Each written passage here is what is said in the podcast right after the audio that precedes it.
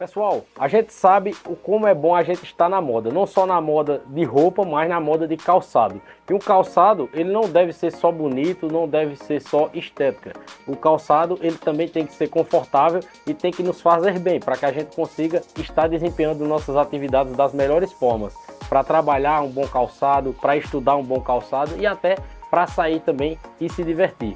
Então eu indico para vocês o melhor lugar onde você vai encontrar os melhores calçados e as melhores marcas. É nas lojas Olindina. E o melhor das lojas Olindina, que sempre tem uma perto de você.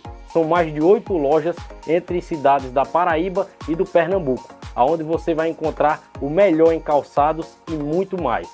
Lojas Olindina, a loja de calçados da sua cidade. Fala pessoal, você que acompanha o podcast nordestino, que está acompanhando nosso 2023, a nossa nova era, tem acompanhado que a gente tem feito lives impecáveis.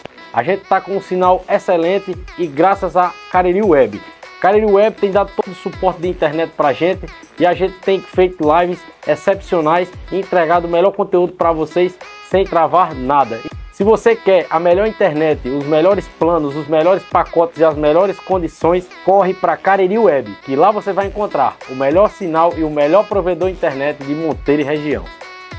Fala pessoal, tô passando por aqui para mostrar para vocês a Power Game, simplesmente a melhor loja de games de Sumé e do Cariri paraibano.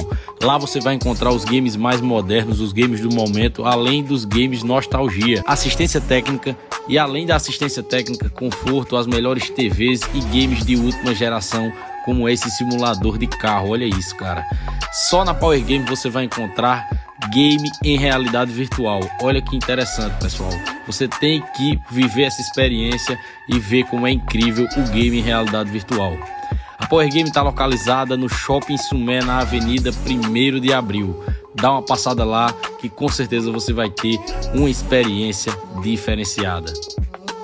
Fala pessoal, tô passando por aqui para apresentar para vocês a Acessórios Brilhe, a mais nova parceira do podcast nordestino. Cara, Lá você vai encontrar as melhores capinhas que já existiram no mercado. Além de serem lindas, elas têm um design diferenciado e tem muitas utilidades, viu? Capinhas diferenciadas, inovadoras e tecnológicas você encontra na Acessórios Brilhe. Então já vai seguindo que eles atendem Monteiro, Sumé e toda a região. Segue e faz o seu pedido agora. Olha só essa capinha, ela já vem com suporte para você colocar o celular, para assistir alguma coisa enquanto faz alguma tarefa e a capinha vai estar tá sendo útil para você e para assistir também na horizontal. Olha só isso como é show de bola. Os acessórios, né, as capinhas da Acessórios Brilhe. Cara, é diferenciado, poucos lugares você vai encontrar e para todos os modelos de iPhone, hein? Então, entre em contato agora, segue Acessórios Brilhe.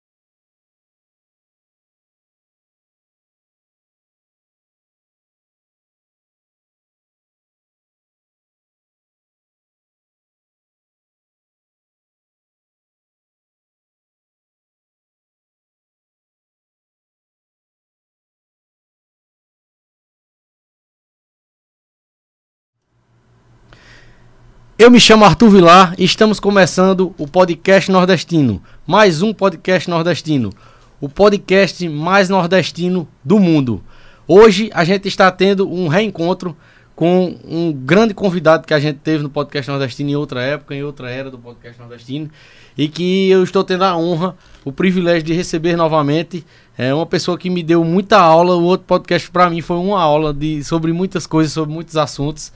E hoje, graças a Deus, a gente vai estar tá conversando novamente. E seja bem-vindo ao podcast Nordestino mais uma vez, professor mestre Antônio Mariano. Seja bem-vindo ao podcast Nordestino. Boa noite.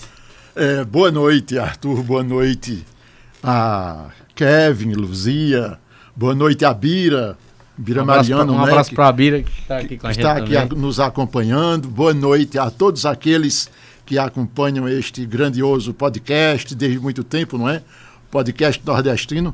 Arthur, quero de início dizer que é uma satisfação muito grande, uma alegria, um, assim, uma satisfação enorme estar aqui com você, estar aqui com vocês, para conversarmos um pouquinho mais, se possível, a respeito daqueles tema, temas que nós começamos no, no, no outro podcast já faz algum tempo, mas estamos aqui para conversar. Então, é, quero dizer que estou muito satisfeito de estar nesta noite. Agradeço desde já pelo convite, pela oportunidade e estamos aqui.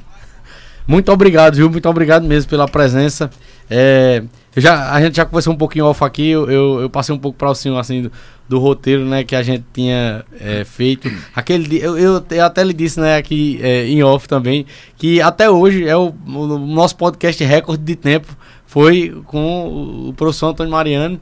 Foi lá, eu não eu acho que foi 2021, aquele podcast que a gente fez, ou foi 2022 é, já. Tempo, né? Aí é, foi, foi quase quatro horas de conversa que a gente teve naquele dia, foi muito bom, muito bom mesmo.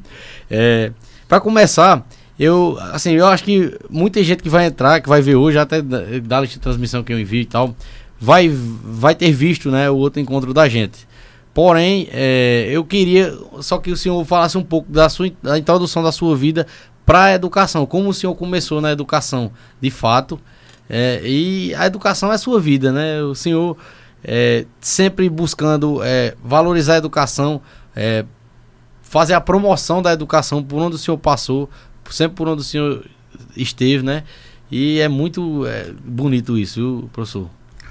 Ok, Arthur. É, em primeiro lugar, dizer a, a todos a, os que estão aqui presentes, a todos os que nos acompanham, que realmente cada pessoa, cada ser humano, naturalmente, consciente ou não do fato, ele tem um projeto de vida.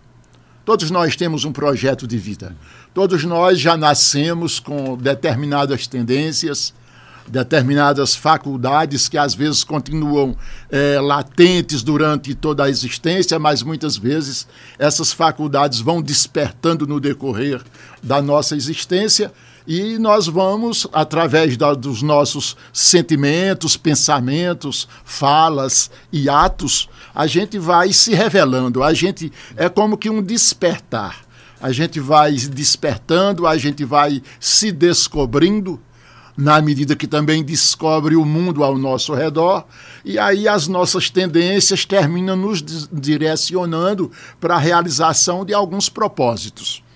Na verdade, Arthur, no fundo, no fundo, eu sou daquelas pessoas que acreditam que nós, todos nós, temos uma, uma missão, uma responsabilidade. Nós não estamos aqui por acaso. Todos nós estamos aqui para aprender e pra, nesse processo de aprender para trocarmos é, ideias e nessa troca de ideias ou de sentimentos, muitas vezes, nós vamos construindo o conhecimento. Muito cedo na vida, eu vi, eu senti na própria pele as diferenças entre os seres humanos. Eu vi que nós estamos em um mundo desigual, de pessoas diferentes e desiguais. Tanto do ponto de vista intelectual, como do ponto de vista moral, como do ponto de vista social, econômico, religioso, nós somos seres humanos naturalmente desiguais embora a gente defenda a igualdade em alguns aspectos, mas nós somos naturalmente desiguais, nós somos naturalmente diferentes uns dos outros.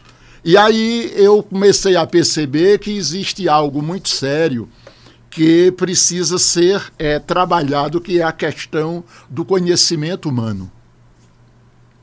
É, eu fui, desde criança, um leitor da, da Bíblia Sagrada.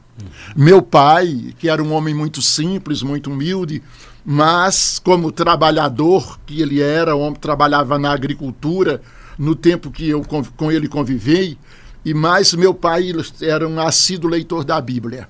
E com ele eu aprendi a ler a Bíblia. E lendo a Bíblia, certa vez eu encontrei uma frase, uma frase que mexeu muito comigo, uma frase que ainda hoje mexe comigo. Essa frase está lá em um livro do, do Antigo Testamento, do profeta Oséias, quando o profeta, o velho profeta do judaísmo, ele disse uma frase, está lá em Oséias, salvo engano, capítulo 4, versículo 6, por aí. Ele disse: o meu povo está sendo destruído porque lhe falta o conhecimento. E esta frase ela teve uma repercussão muito grande dentro de mim. E é uma meu... frase atual, né? Sim, for... sim, isso, isso mesmo. Uhum. Eu olho o mundo de hoje e percebo que o meu povo continua sendo destruído porque lhe falta o conhecimento.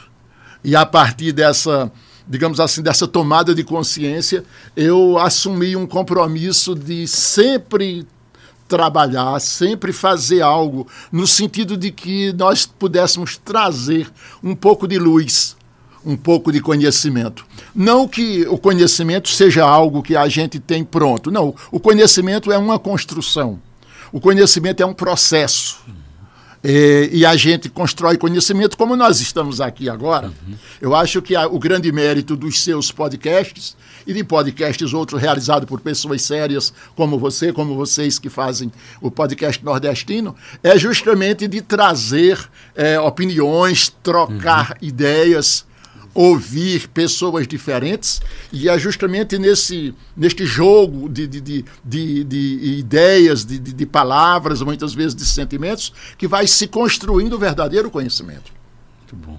Então, voltando a, a, ao raciocínio inicial, eu dizia que justamente quando eu descobri que o meu, o meu vivia em uma sociedade de desiguais e que o meu povo estava sendo destruído porque lhe faltava conhecimento, eu comecei a sentir a necessidade de, de alguma pro, forma promover esse conhecimento. Mas, curiosamente, Arthur, foi justamente dentro da Bíblia que eu encontrei uma outra fra fase, frase que já vem, não é mais do Velho Testamento, mas no Novo Testamento, uma frase que foi dita pelo grande mestre, pelo mestre dos mestres, não é o Rabi da Galileia, Jesus de Nazaré, quando ele conversando com os seus discípulos, ele disse: "E conhecereis a verdade e a verdade vos libertará.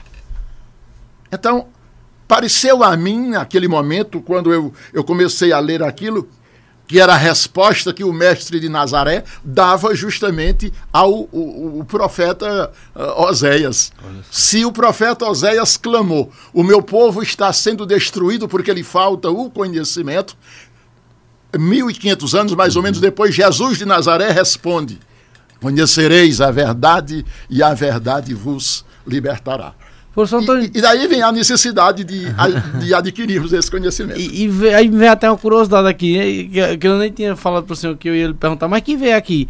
É, como explicar isso? É, esse, esse, fenômeno da Bíblia ser um, um, um, um livro de milhares de anos e que não deixa de ser atual, não deixa de ser importante, não deixa de, de, de, de ter profecias que tem e de, e de falar o que está acontecendo na atualidade e de várias atualidades, né? O, qual, qual é. O, existe um segredo para a Bíblia? Ô, Arthur, o que eu entendo, o que eu entendo, veja bem. Primeiro, existe o universo no qual nós vivemos. É, no universo há princípios, causas, há uma energia criadora que perpassa tudo, criadora e mantenedora, e para ser mantenedora ela tem que ser transformadora. Daí surge o fenômeno da morte, que as pessoas às vezes não entendem, mas a, a morte é necessária à manutenção da vida dentro dessa, desse nível em que nós vivemos, não fosse a morte, a vida não teria como existir, porque a morte justamente possibilita a renovação. É na morte que se realiza a dialética da existência tanto da existência humana como da existência do universo como um todo, porque é pela morte que vem a renovação, a possibilidade da transformação, porque o universo é regido pela, por uma lei chamada lei dos ciclos, uhum. não é? onde tudo se repete, onde todo fim é um novo começo, não é? todo fim é um novo começo. E quando a gente começa a compreender isso, a gente vê que a sabedoria divina ela se revela em vários aspectos. E sempre nas nossas conversas, quando tratamos desses assuntos, e temas espirituais ou temas espiritualistas ligados à, à questão bíblica, à questão de Deus, eu, eu costumo dizer sempre: primeiro, Deus se revela na grandeza, nas belezas e nas grandezas do próprio universo. Mas aí Deus se revela de uma forma maravilhosa através dos livros sagrados.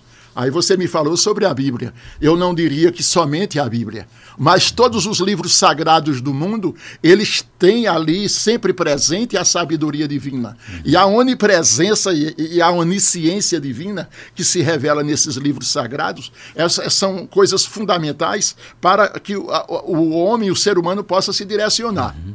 Então, se nós lermos, por exemplo, os Vedas, os antigos Vedas, o, o Rig Veda, o, o, os Vedas, que foram os, um dos mais antigos livros sagrados do mundo, a gente já encontra essa sabedoria ali. Se ler, você lê, por exemplo, um livro que é muito conhecido dos, dos antigos, o, o Bhagavad Gita, não é? Você que é um livro oriental, onde está tudo ali contido, grande parte da filosofia hindu, e não é a filosofia oriental por essência, ali você vai encontrar muitos aspectos dessa sabedoria revelados. Se você passar para outros livros, vamos lembrar aqui, por exemplo, o Alcorão Sagrado, uhum. que é o livro sagrado dos nossos irmãos islamitas, né? que, que inclusive conflituam hoje, uhum. de alguma forma, nessas terríveis guerras que estão aí não é desafiando o mundo é, e sempre foram sempre houve conflito entre judeu e palestino e termina envolvendo o mundo árabe coisas dessa natureza que são coisas seríssimas e que precisam ser pensadas e repensadas pelo ser humano. Quando você lê por exemplo o Alcorão Sagrado você verifica ali também uma imensa sabedoria contida ali nas suratas como se chamam os livros do Alcorão Sagrado. E quando nós passamos para a Bíblia, que é o nosso livro, porque é da cultura, justamente da nossa cultura, da cultura judaico-cristã, então a gente vê justamente, e, e, aí responde a sua questão, é que a sabedoria divina ela se faz presente através das revelações bíblicas. Agora, é preciso, a Bíblia é um livro que precisa ser compreendido, melhor compreendido. Você não pode ler, no meu modesto entender, você não pode entender, ler a Bíblia é, de, de, uma forma fundamentalista, de uma forma é, onde você é, procura viver, interpretar a Bíblia é, num contexto dentro de sua realidade, é, mas que é, você muitas vezes se perde porque você procura muito seguir, digamos, a Bíblia ao pé da letra. Não, a Bíblia é um livro metafísico, acima de tudo é um livro metafísico, é um livro simbólico, eu sempre costumo lembrar isso. É um livro que ensina muito por parábolas, por comparações. Quando nós estudamos um pouquinho do hebraico, não é, é muito interessante quando você descobre que a língua hebraica é uma língua muito especial porque o alfabeto hebraico, as 22 letras do alfabeto hebraico, ela cada letra tem significados é, digamos assim, materiais, sociais, mas tem significados esotéricos profundos, cada letra. Quando você estuda alguma coisa do hebraico, você termina descobrindo que no hebraico cada nome tem um sentido espiritual, um sentido moral e um sentido físico. É muito interessante. Esse estudo está contido na Cabala, na Cabala judaica, não é? E só os, os estudiosos mais profundos disso percebem perfeitamente. E, e aí é onde você descobre que a Bíblia é um livro muito especial, porque traz muitas lições de vida, muitas revelações, e essas revelações nem sempre são compreendidas pelo vulgo. Pelo, pelo popular. As pessoas leem e tentam interpretar ah, no seu momento, do seu jeito, mas a, a Bíblia é um livro de profunda sabedoria, e sendo um livro de profunda sabedoria, ela se projeta além do tempo e do espaço. E aí está justificada a questão quando você colocou, porque a, a Bíblia foi um livro que levou mais de 1.500 anos para ser escrito, né? Ser escrito. Uhum. Porque se você pega, por exemplo, a, a, do, da Gênesis, do livro da Gênesis, o primeiro livro da Bíblia, ao último livro que é o Apocalipse, você vai ver a Bíblia, um livro de 73 livros, a edição católica, as edições católicas, e 66 livros nas edições evangélicas. Você vai ver que é um livro realmente muito interessante, repleto de sabedoria, mas uma sabedoria profunda que se revela através dos símbolos. E aí é onde está a grandeza dos símbolos, porque eles são interpretados e reinterpretados ao longo do tempo, ao longo da história, nos mais diversos lugares, e como re, sendo reinterpretados, eles permitem que a sabedoria aflore em diferentes momentos históricos, como se fosse sempre algo novo. Digamos assim, é algo velho, uhum. é, mas é algo que sempre se renova né? na sua interpretação, uhum. porque ali está contido a sabedoria dos séculos, a sabedoria do universo que em síntese é a sabedoria de Deus. Aí termina justificando a grandeza desse livro sagrado que é a Bíblia. E descreve é, o cotidiano de nossas vidas, coisas que acontecem nas nossas vidas Exatamente. pessoais, mas descreve também coisas que acontecem no mundo, no geral. É verdade. É uma coisa impressionante. E até me veio aqui outra curiosidade também, antes que a gente entre aqui no, em outros assuntos aqui que eu coloquei, professor Antônio da questão que eu já vi em podcasts aí, podcasts que estão aí bombados, né, vamos dizer assim, por lado do Rio de Janeiro, de São Paulo, é, é perigoso blasfemar contra a Bíblia, porque eu já vi, eu já vi um podcast, inclusive muito conhecido no país, no, no Brasil, é, tipo, eles meio que ridicularizando e sabe, e, e, e meio descrendo do que a Bíblia traz. Olha, é perigoso nat isso. Naturalmente, naturalmente cada, cada ser humano, cada uhum. pessoa tem o seu direito de ser livre e de expor suas ideias e dizer o que pensa e o que acha a respeito uhum. de cada coisa. É, quando nós olhamos a Bíblia enquanto um depósito de sabedoria universal, uma sabedoria que transpôs séculos e séculos, é, eu acho que é um livro que merece, no mínimo, respeito respeito. É claro que cada pessoa tem a liberdade de ver como achar conveniente. Do mesmo jeito que ainda hoje tem pessoas que desrespeitam outros livros sagrados. Eu conheço uhum. pessoas que é, condenam aquilo que está escrito no Alcorão, uhum. condenam aquilo que está no Bhagavad Gita, condenam aquilo que está nos Vedas. Quer dizer, só para dar um exemplo de alguns livros sagrados que são desrespeitados. Eu acho que todos merecem respeito, Arthur. Todos merecem. Porque cada um desses livros é, representa alguns aspectos da cultura de um uhum. povo, de uma civilização, de uma história, de um tempo. Uhum. Então, todos merecem respeito. Agora, alguém pode dizer, mas a Bíblia contém erros. Sim, é natural, porque ela não, ela não é, embora a sabedoria seja de origem divina, mas é, é um livro, é humano. Uhum. Foram os seres humanos que escreveram, foram os seres humanos que traduziram e que traduzem. São seres humanos que a, que a copiaram. Uhum. Então, está, está explicado. Onde tem a, a, é, a ingerência humana, tem a possibilidade do erro, do engano. Mas isso não tira o caráter de grandeza e de, e de, seriedade deste grandioso livro sagrado, com certeza. Esta é a minha opinião. Muito bom, professor, muito bom. A gente é, é, coloquei é, algumas histórias que foram emblemáticas naquele dia que a gente conversou. Na verdade, todo o episódio foi muito emblemático, tudo foi muito interessante, foi muito incrível. Porém, algumas histórias que eu queria até rever o senhor é, é, comentando sobre essas histórias que o senhor passou na sua vida, né? E ah, para quem estiver entrando aí na live, pessoal, é, e quem estiver conhecendo hoje o professor Antônio Mariano, vocês estão no, hoje você hoje é um feriado, né?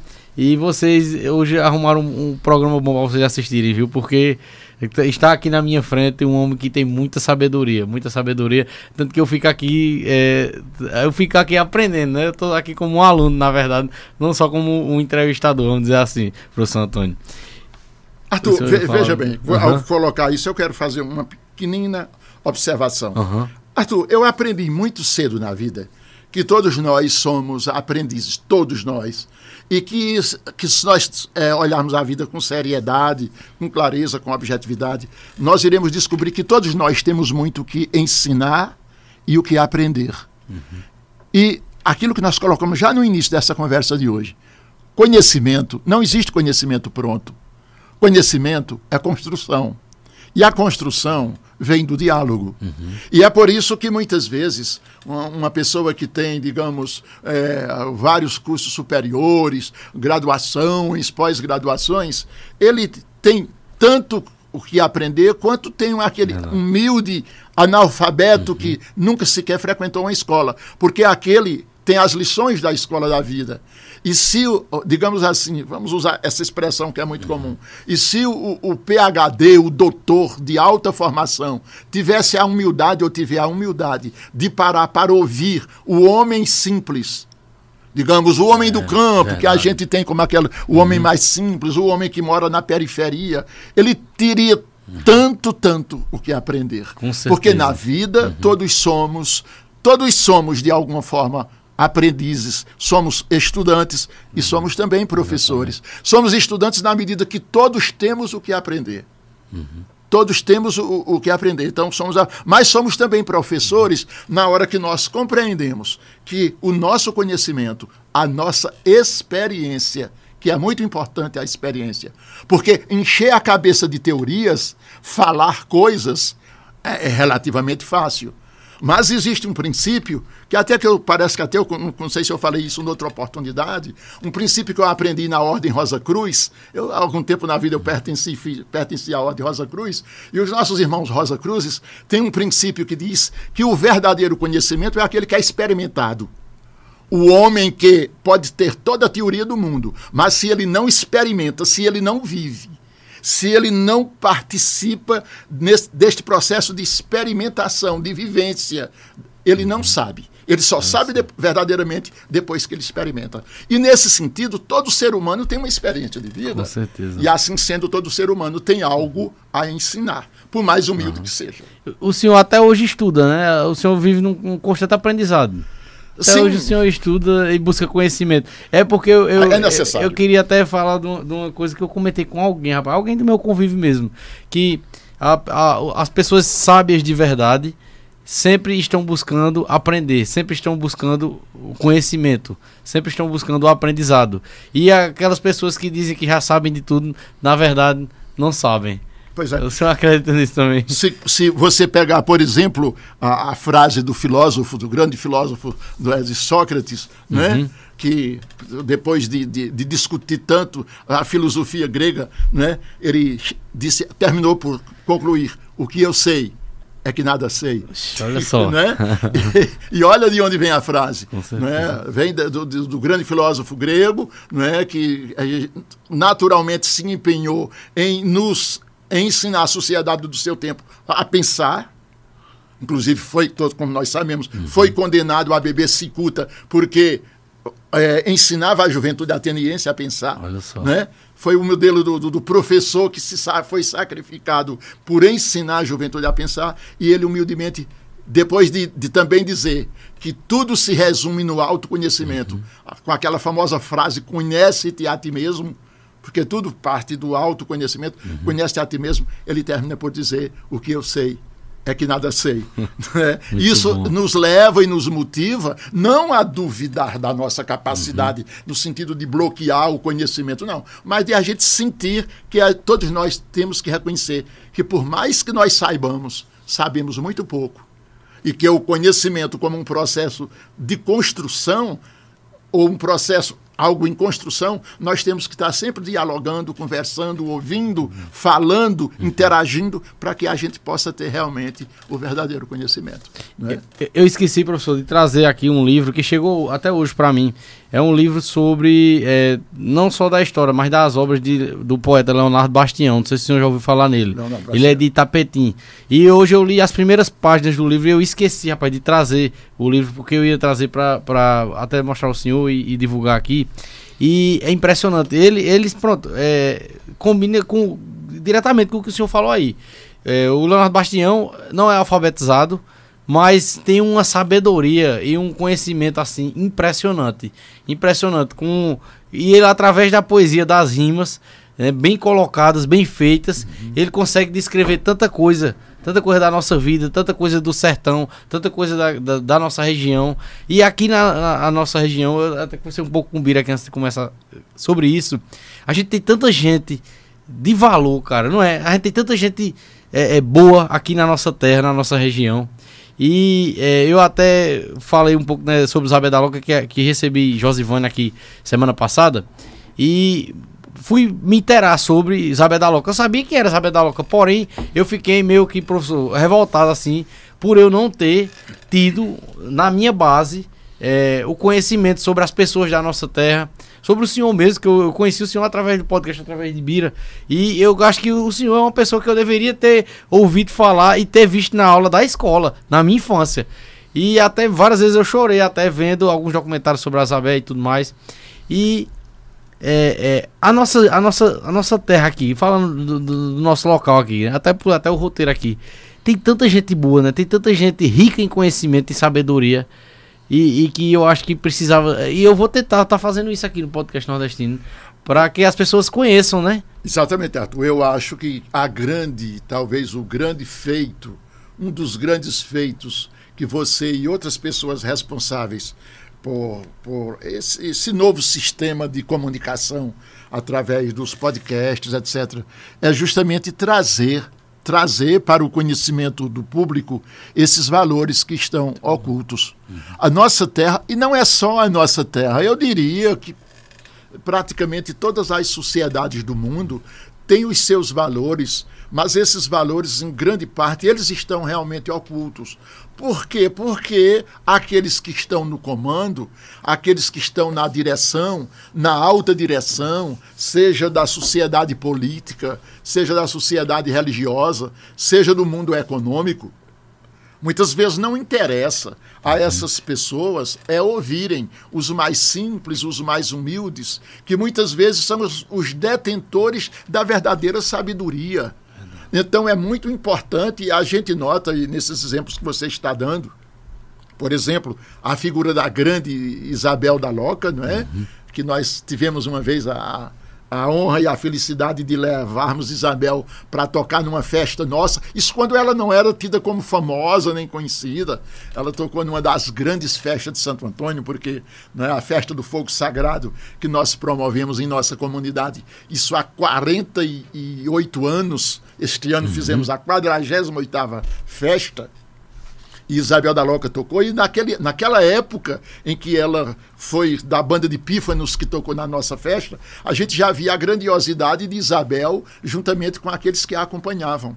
Então, como Isabel, existem dezenas e dezenas de, de, de seres humanos especiais, seja no mundo da, da, especialmente no mundo da arte, mas for, mesmo fora da arte, no mundo da, cultural de um modo geral, muitas pessoas valorosas, Arthur, que precisam ser buscadas, conhecidas. Verdade. E eu acho que esse trabalho que você faz, que outros fazem também neste mesmo sentido, é, pode se constituir numa grande oportunidade de revelação desses valores. Verdade. Não tenha dúvida, a nossa sociedade, a sociedade monteirense, a sociedade caririzeira, a sociedade nordestina e adjacência, nós somos muito ricos, ricos, ricos Também. nessas pessoas especiais que estão lá, uhum. vivem e muitas vezes morrem na sua humildade Verdade. e muitas vezes de quem toma conhecimento do grande cabedal é. de conhecimento no grande valor que essas pessoas têm, que essas pessoas são na uhum. realidade. Então, trazer essas pessoas para os podcasts seria uma oportunidade de elas se tornarem visíveis uhum. né, para os demais. É uma grande, uma grande eu, ideia. Eu vou estar sempre buscando né, valorizar a, a, as pessoas da nossa terra e muitas pessoas que eu, eu conheço, por exemplo, o senhor vem e o senhor indica alguém que seria interessante e, as, e a partir daí eu conheço as pessoas e é, a, cada, a cada descoberta para mim tem sido assim é, eu não consigo nem descrever o quanto tem sido bom, sabe? E é, é, voltando para a sua história, eu, uma das, o senhor contou assim uma linha do tempo da sua vida. Desde Sim. quando o senhor saiu daqui do Cariri, foi, foi em Brasília. Sim. E aí, várias histórias assim emblemáticas na sua trajetória. E dentre elas, aquela história do Ministério da Educação. Quando o senhor foi estar em Brasília e foi no Ministério da Educação, tem como a gente relembrar ela? Sim, sim. A história que quando eu estive no Ministério da Educação é simples de, de, de lembrar, porque, eh, como eu disse a você ah, já no início dessa uhum. conversa, como todo ser humano, uh, cada ser humano tem o seu projeto de vida. Eu, desde criança, tive o meu projeto de vida, é, como eu já disse, foi descoberto, foi é, refletido em mim próprio pelas dificuldades que eu atravessei para poder ter, ter acesso a uma escola, né? e justamente porque eu descobri que o meu povo está sendo destruído porque lhe falta o conhecimento, como nós falávamos há pouco. E também cheguei àquela conclusão de que realmente a verdade é que liberta. Só que aí a, a, gente termina ficando nesse emaranhado de ideias e nessa complexidade de vida que a gente vive, vida social, vida política, econômica, onde uns poucos detêm o, o domínio, o comando e toda e a massa praticamente fica sem maiores oportunidades. Ora, eu sou um, um filho da massa, eu sou um filho de, de, pessoas, pessoas humildes, pessoas pobres, de agricultores. Não é? Eu vivi na zona rural, trabalhando com meu pai até meus 17 anos de idade. Embora, é claro, já impulsasse essa vontade, esse ideal de ser alguém, o que me levou a trazer, a lutar pela vida.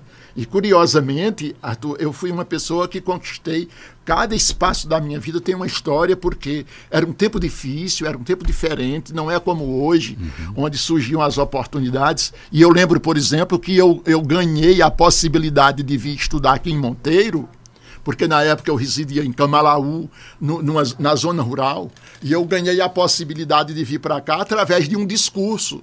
Olha só. De um discurso.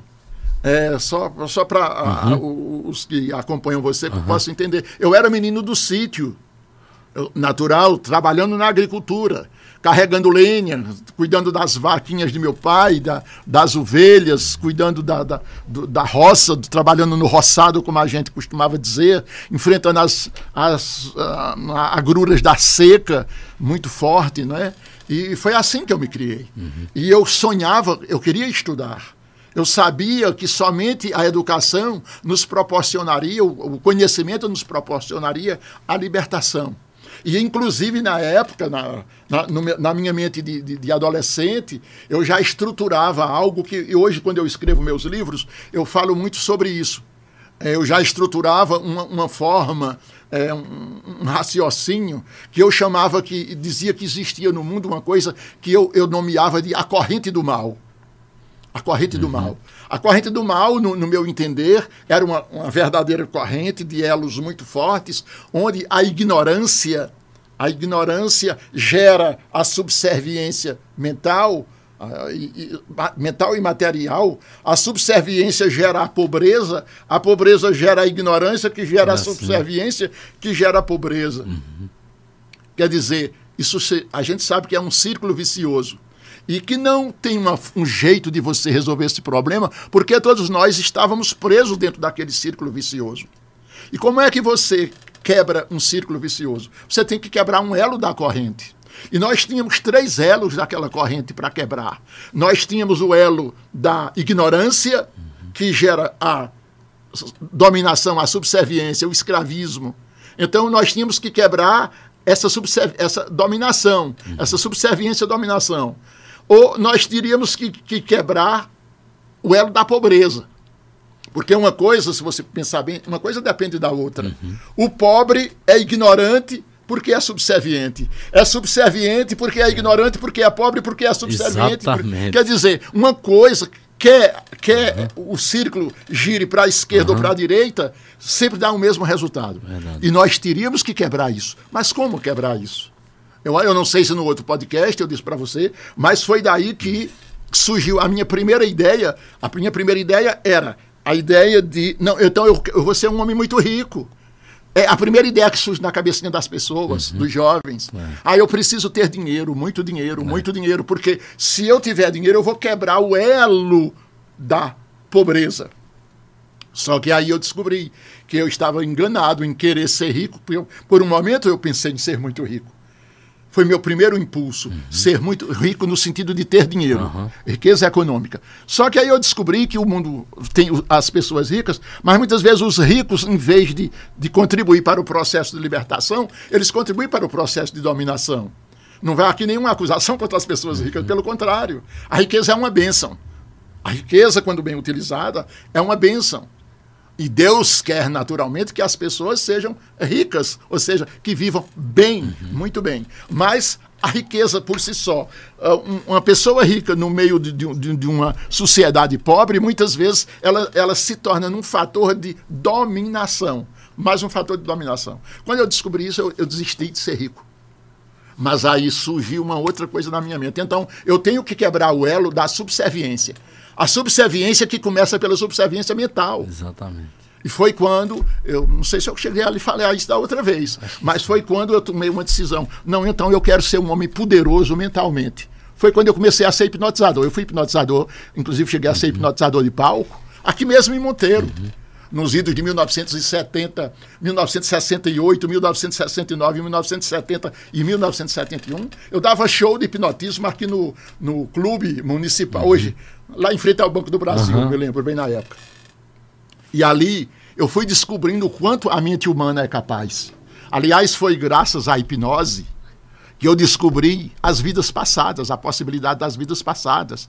Isso nos leva direto para a questão da espiritualidade que a gente uhum. pode tratar depois.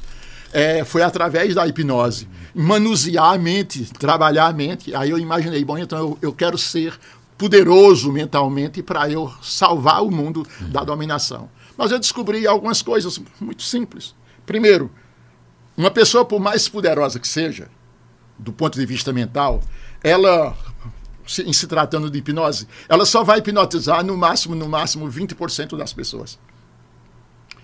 Num, grupo de 100 pessoas, possivelmente, se você for um grande hipnotizador, você vai hipnotizar talvez 20. Quer dizer, essa é a média. Uhum. E, e, aí, como é que eu iria transformar o mundo se eu fosse trabalhar apenas com 20% das pessoas? Além disso, tem outro detalhe. Se eu controlo mentalmente, eu não estou libertando, eu estou aprisionando muito mais. Exatamente. Terminaria caindo no mesmo erro. E aí, diante desse quadro, Arthur, só me restou uma possibilidade. O, o, o elo mais perigoso, o terceiro elo mais o elo da ignorância. E aí eu descobri que era preciso acabar com a ignorância. Talvez por conta daquela frase que Jesus de Nazaré tinha dito: Conhecereis a verdade, e a verdade vos libertará. Então, quem liberta é, é a verdade.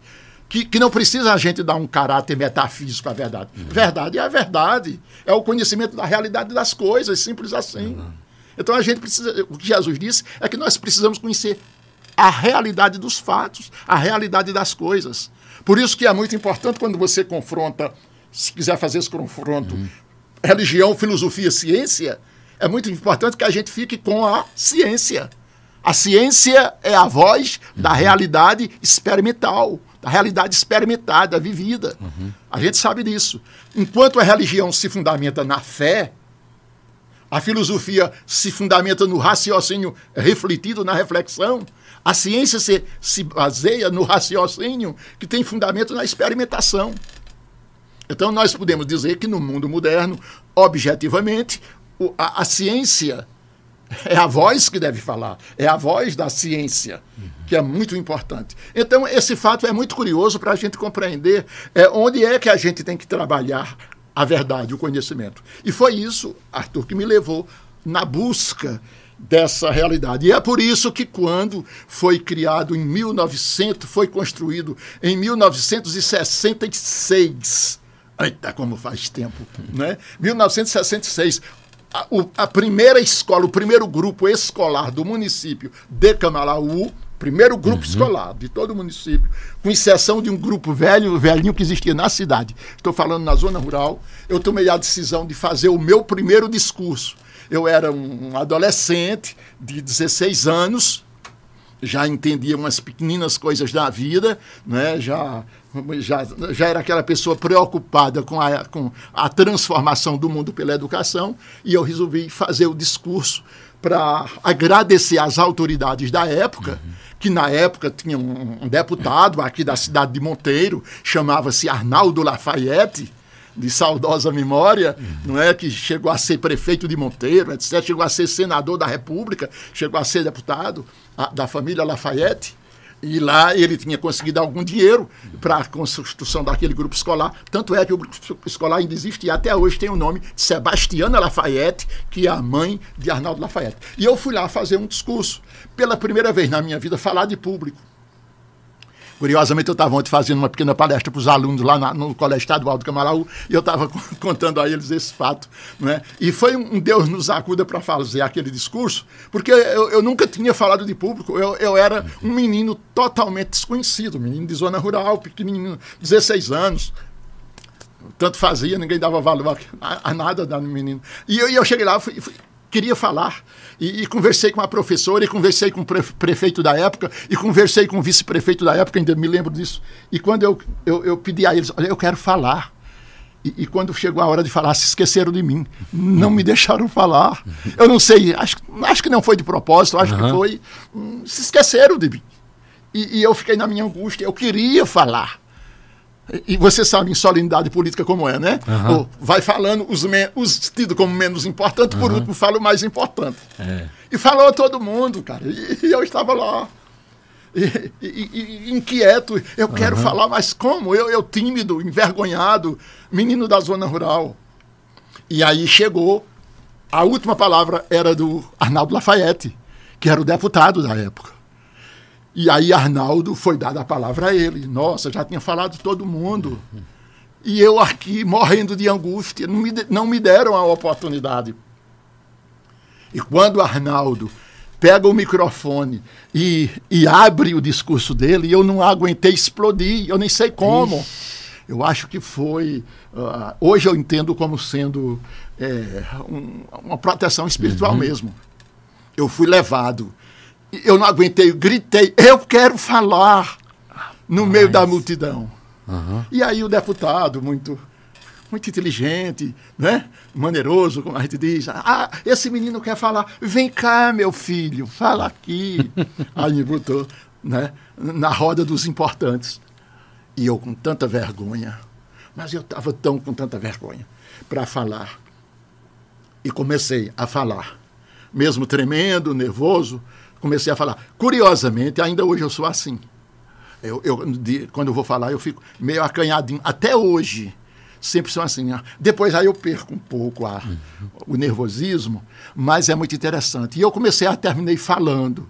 E falei com o coração. E quando a gente fala com o coração, coisa boa falar com o coração. Às vezes o coração diz besteira também, mas coisa boa falar com o coração porque você expressa a autenticidade da sua alma.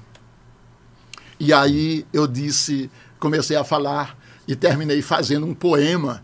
Eu já gostava muito de poesia, uhum. né? Pronto, algumas coisas que talvez está nesse livro, né? No, no Tempo de Verso, que é um dos meus livros de, de poema principal. E aí, quando eu comecei a falar e fiz o poema, e aí emo consegui causar emoção no deputado.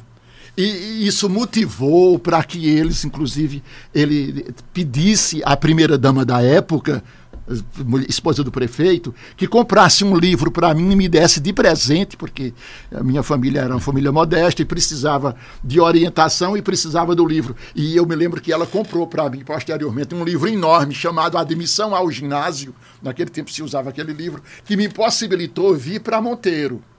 Uhum. É muito interessante. Eu estou contando essa história porque, no fundo, essa história tem uma grande lição de vida. Uhum. Aí eu vim para Monteiro. Quando eu venho para Monteiro, eu lembro que eu tirei em primeiro lugar no exame de admissão, aqui. Exa primeiro lugar, imagina. Né? Eu vim lá do, do sítio, todo encabuladinho, tirei, consegui tirar em primeiro lugar. Quando eu, eu vou, tiro em primeiro lugar, aí se abre outro problema. Como é que eu vou estudar no, no colégio? Monteiro só tinha um colégio para jovens do sexo masculino, que era a Escola Cenecista de Monteiro, uhum. o antigo ginásio cenecista, que funciona onde hoje funciona aquele prédio principal da Universidade Estadual da Paraíba. Estadual. Era ali. E como é que eu ia entrar? E a vaga se pagava naquele uhum. tempo. Era um ensino comunitário, mas era pago. Aí foi quando Monteiro tinha um grande educador que se chamava José Araújo Valença. Foi um nome de alta expressão na educação da região, professor Valença, como era conhecido. E aí eu tomei uma decisão de fazer um poema agradecendo a professor Valença porque ele estava indo embora aqui de Monteiro. Ora, e aí eu fiz um poema, humildemente fiz, guardei no bolso e fui na casa de professor Valença. Naquele dia, Valença estava indo embora de Monteiro. Eu sei que tem alguns monteirenses me ouvindo, ouvindo uhum. essa, alguns monteirenses mais velhos, e lembra do fato. Araújo Valença saiu daqui cheio de, de, de mágoa, de saudades, porque ele tinha feito um grande serviço através da Escola Senestista de Monteiro. E ele estava um pouco ressentido porque a sociedade monteirense não foi agradecer a ele na altura que ele achava uhum. que deveria ser é, reconhecido como um grande é, beneficiário, beneficente da, da educação monteirense. Eu fiz aquele poema. Fui lá, bati na porta dele, lembro que ele estava armando uma mala, talvez a derradeira mala para ir embora para o Recife, uhum. onde ele terminou indo para o Recife, ficando lá. E aí eu entreguei a Araújo Valença o, um papelzinho dobrado. E ele abriu o papel, e eu lembro que quando ele olhou o papel, duas lágrimas desceram dos, dos olhos dele. E eu lembro quando ele se dirigiu a um amigo que estava com ele e disse assim: Fulano, veja como são as coisas do mundo. Eu trabalhei tanto aqui em Monteiro para você ver também o, o, valor da gratidão, o quanto é importante, Arthur, uhum. ser grato. Ele disse: Eu trabalhei tanto aqui em Monteiro e não recebi nenhuma homenagem à altura. Hoje estou indo embora. Esse menino que nem me conhece, ele me traz uma homenagem escrito neste poema. Aí disse: Meu filho, vem cá. Pegou no braço vamos ali. E eu lembro que eu saía acompanhando e olhar apressadamente, eu não sabia para onde ele ia, eu, era, eu não conhecia isso aqui em Monteiro. Aí chega, entramos numa casa, a casa era de professor Paulo Calbi Japiaçu, que foi um dos grandes nomes da educação monteirense, da família Japiaçu. E ele me apresentou, chegou e disse, Calbi, você está vendo esse garoto? Calbi disse, estou vendo. Ele disse, Calbi, esse garoto a partir de hoje ele pertence ao colégio cenecista de Monteiro. Nunca é para o colégio cobrar um centavo dele. Está acertado? Calbi disse: está acertado, professor. Pronto, esse menino é seu, mesmo assim. E se despediu e foi embora. E eu ganhei o, o ensino é do, aqui com um poema. Uhum. Veja, primeiro eu ganhei a oportunidade com o discurso. Nessas alturas, o governo, o governo da ditadura tinha criado a figura dos, de um, interventor, federal eh, no município de Camaraú. O senhor Pedro Feitosa Bezerra, conhecido como PP, filho de Pedro Bezerra Filho, que era filho do coronel Pedro Monteiro da Silveira Leal, uhum. da briga com Augusto Santa, Santa Cruz, Pedro Bezerra, PP, foi nomeado como interventor é, federal em Camaraú. E aí eu fui, né, eu já tinha feito o, o primeiro discurso né, lá, uhum. lá no sítio, e aí me convidaram para eu falar na posse de PP.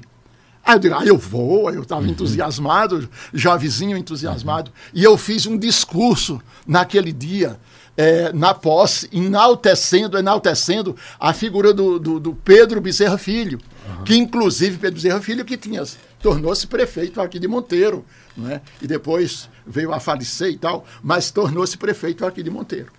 Foi muito interessante quando eu terminei o meu discurso, meio encabulado, né? Uhum. Já vizinho da zona rural, encabulado. Terminei o discurso, eles ficaram na festa, ali no gabinete do, do, do prefeito, que estava assumindo inter... na condição de interventor federal, e eu saí para uma pracinha, uma banquinha que tinha próxima. Quando eu saio, aí o Pedro Feitosa Bezerra, PP, que ainda hoje ele ainda existe, ele, uhum. ele, ele, é, ele é uma pessoa que ainda está aqui no plano material. Ele saiu de lá, me chamava por Toninho. Uhum. Chegou e disse: Toninho, me diga, você vê, você vê como as coisas são providenciais. Toninho, você fez o ginásio, chamava-se ginásio. Você fez o ginásio, estudou o ginásio onde? Ora, que pergunta. Ele disse: Não, Pepe, eu não tenho ginásio. Ele disse: Não, eu não, porque eu estou sonhando em estudar, mas eu não tenho onde ficar. Ele disse: Tem sim, você fica na minha casa. Olha só.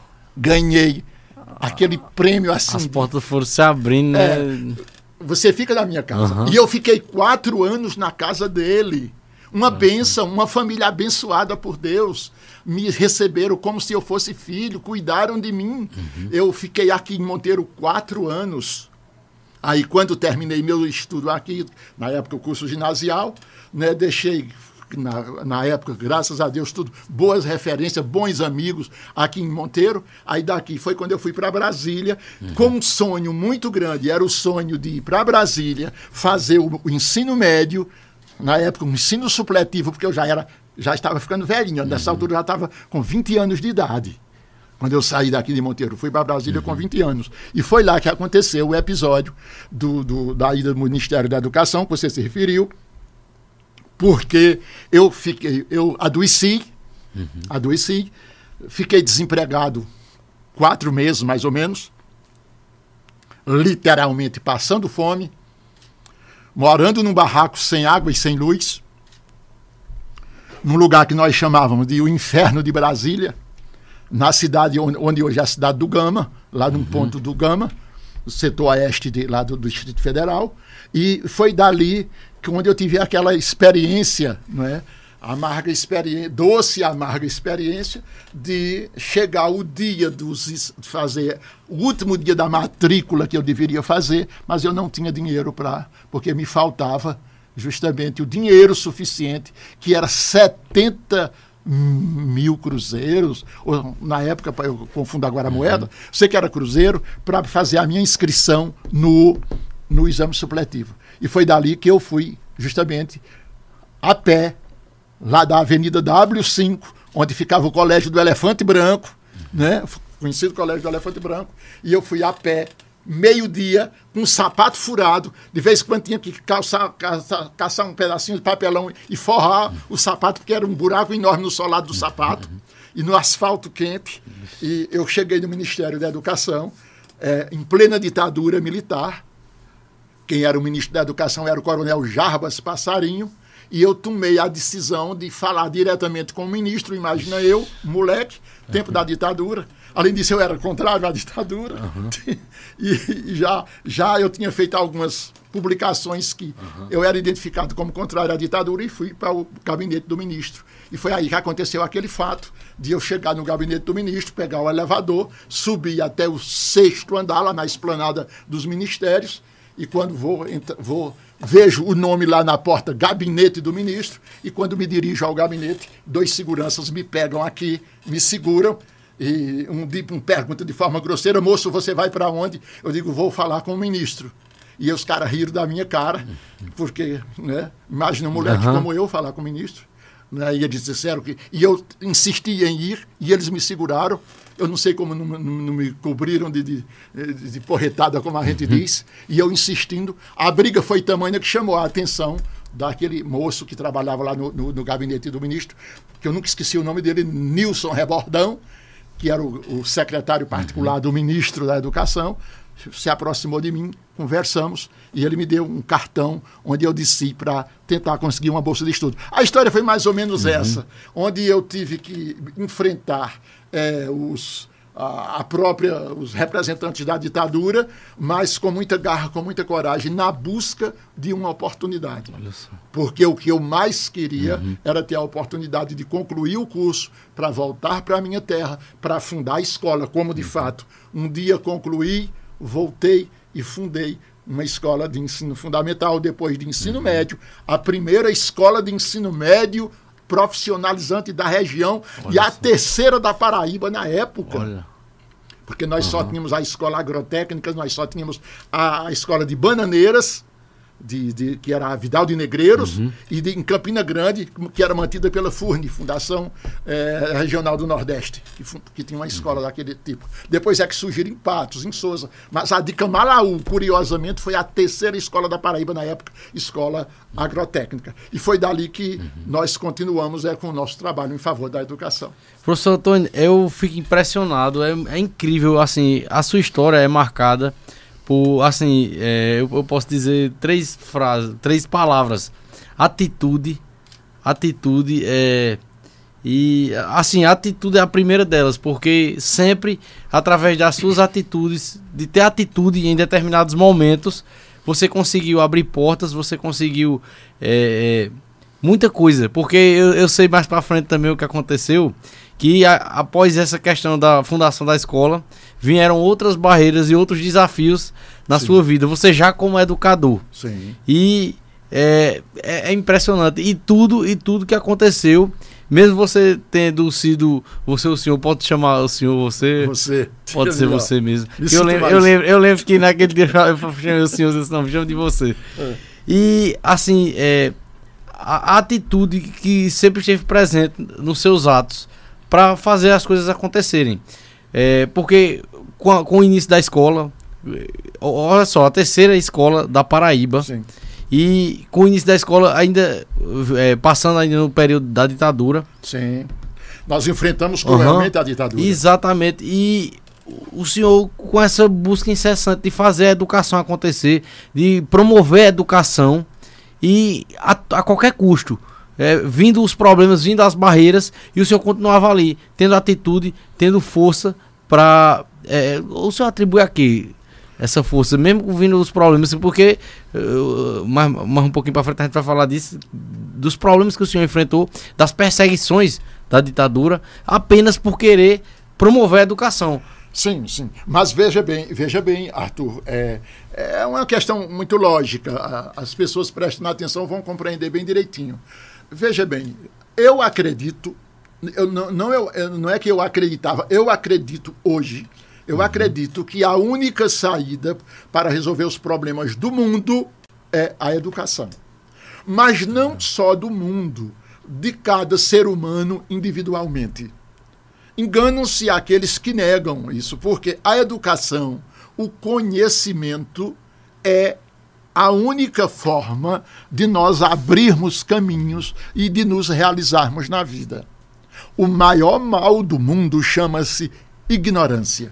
É verdade. E, e uh, me, me fez lembrar até de um comentário que eu já vi em algum lugar da pessoa falando o seguinte: que quem faz o mal, quem, quem, quem é mal, na verdade é burro. Sim. Quem faz o mal, na verdade, é falta de conhecimento, é, é ignorância. Por isso é? que, que tem o, o velho dito popular que diz que toda maldade é burra toda maldade é burra, porque, na verdade, o mal do mundo é verdade que as pessoas nomeiam de diferentes formas. Há quem diga que é o diabo, o uhum. Satanás, que, que é o causador do grande mal. Há quem diga que é isso, que é aquilo. Na verdade, quando você vai observar, o grande mal do mundo chama-se ignorância.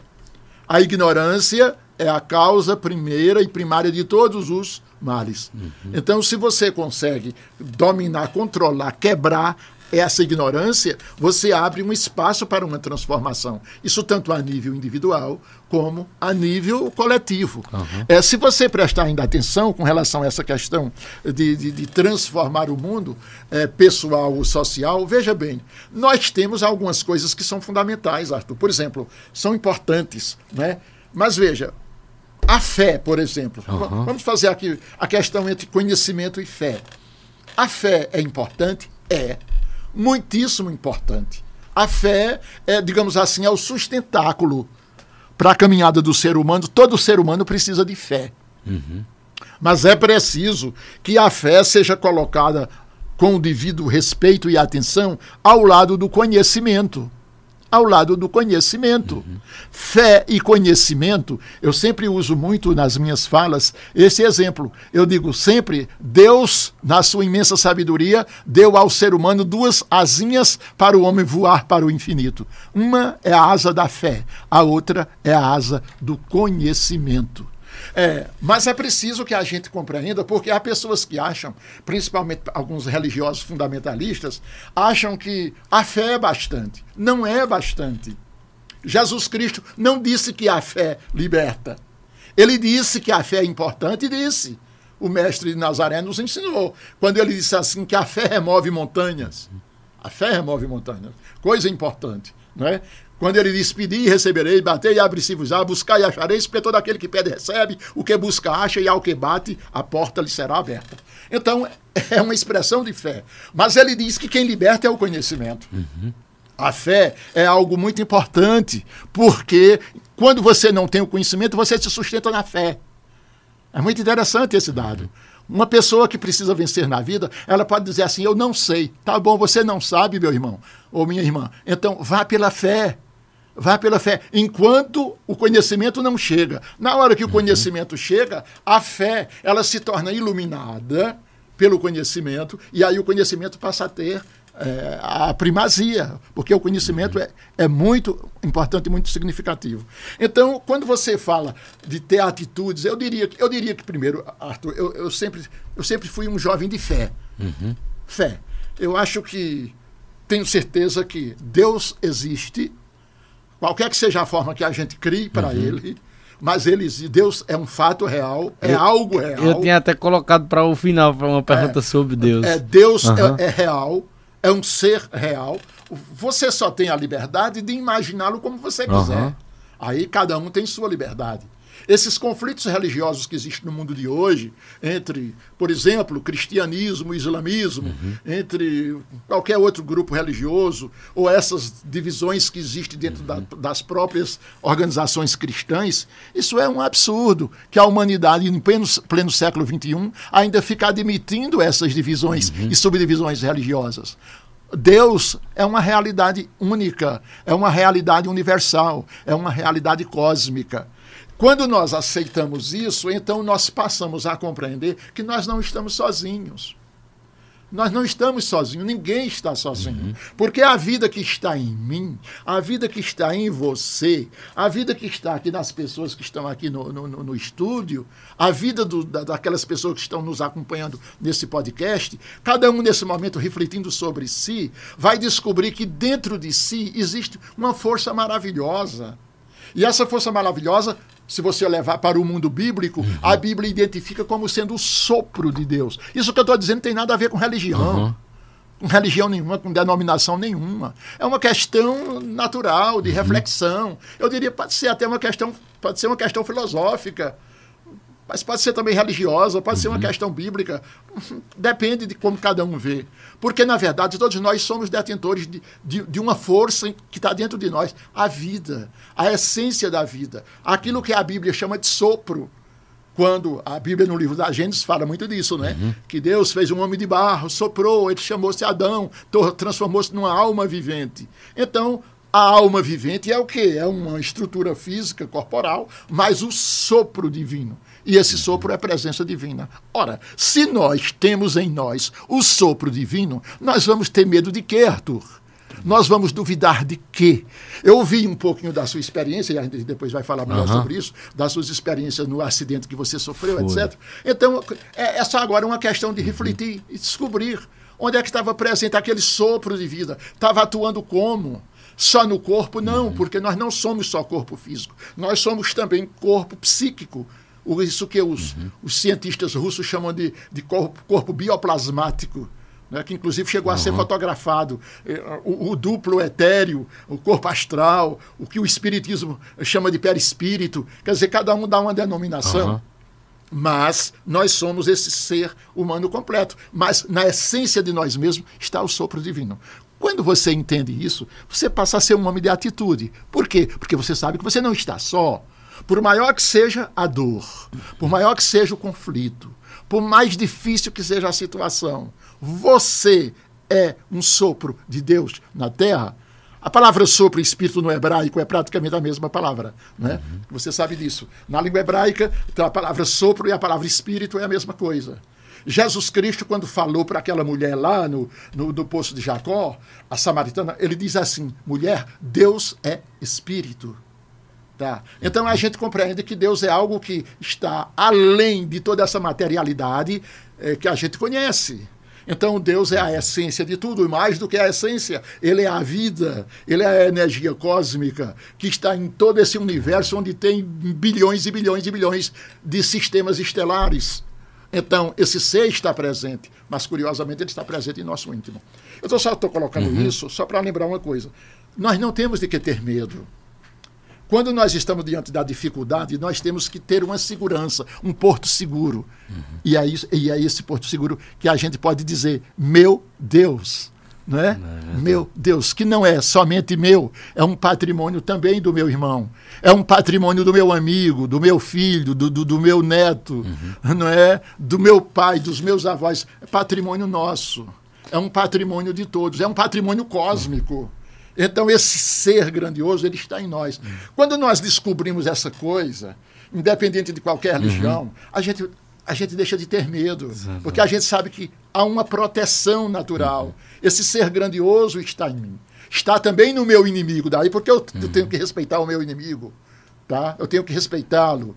Porque se eu der bobeira, vou pagar o preço. Mas na hora que eu sei que eu tenho a proteção divina, que essa proteção divina está em mim, eu estou dizendo isso só para você entender quando você falou em atitudes. As minhas atitudes sempre foram respaldadas pela fé. Embora algumas vezes eu tenha perdido essa fé por momentos, tenha reclamado, tenha esperneado, tenha chorado, tenha gritado, mas ao me recompor e ao compreender que eu faço parte de um plano e que eu, que eu estou inserido em um plano. E por isso eu nasci com essas tendências que eu tenho. Como você nasceu com suas tendências. Como cada ser humano tem suas tendências naturais. Quando a gente entende isso, Arthur, uma luz brilha na nossa vida e você não tem mais o que temer.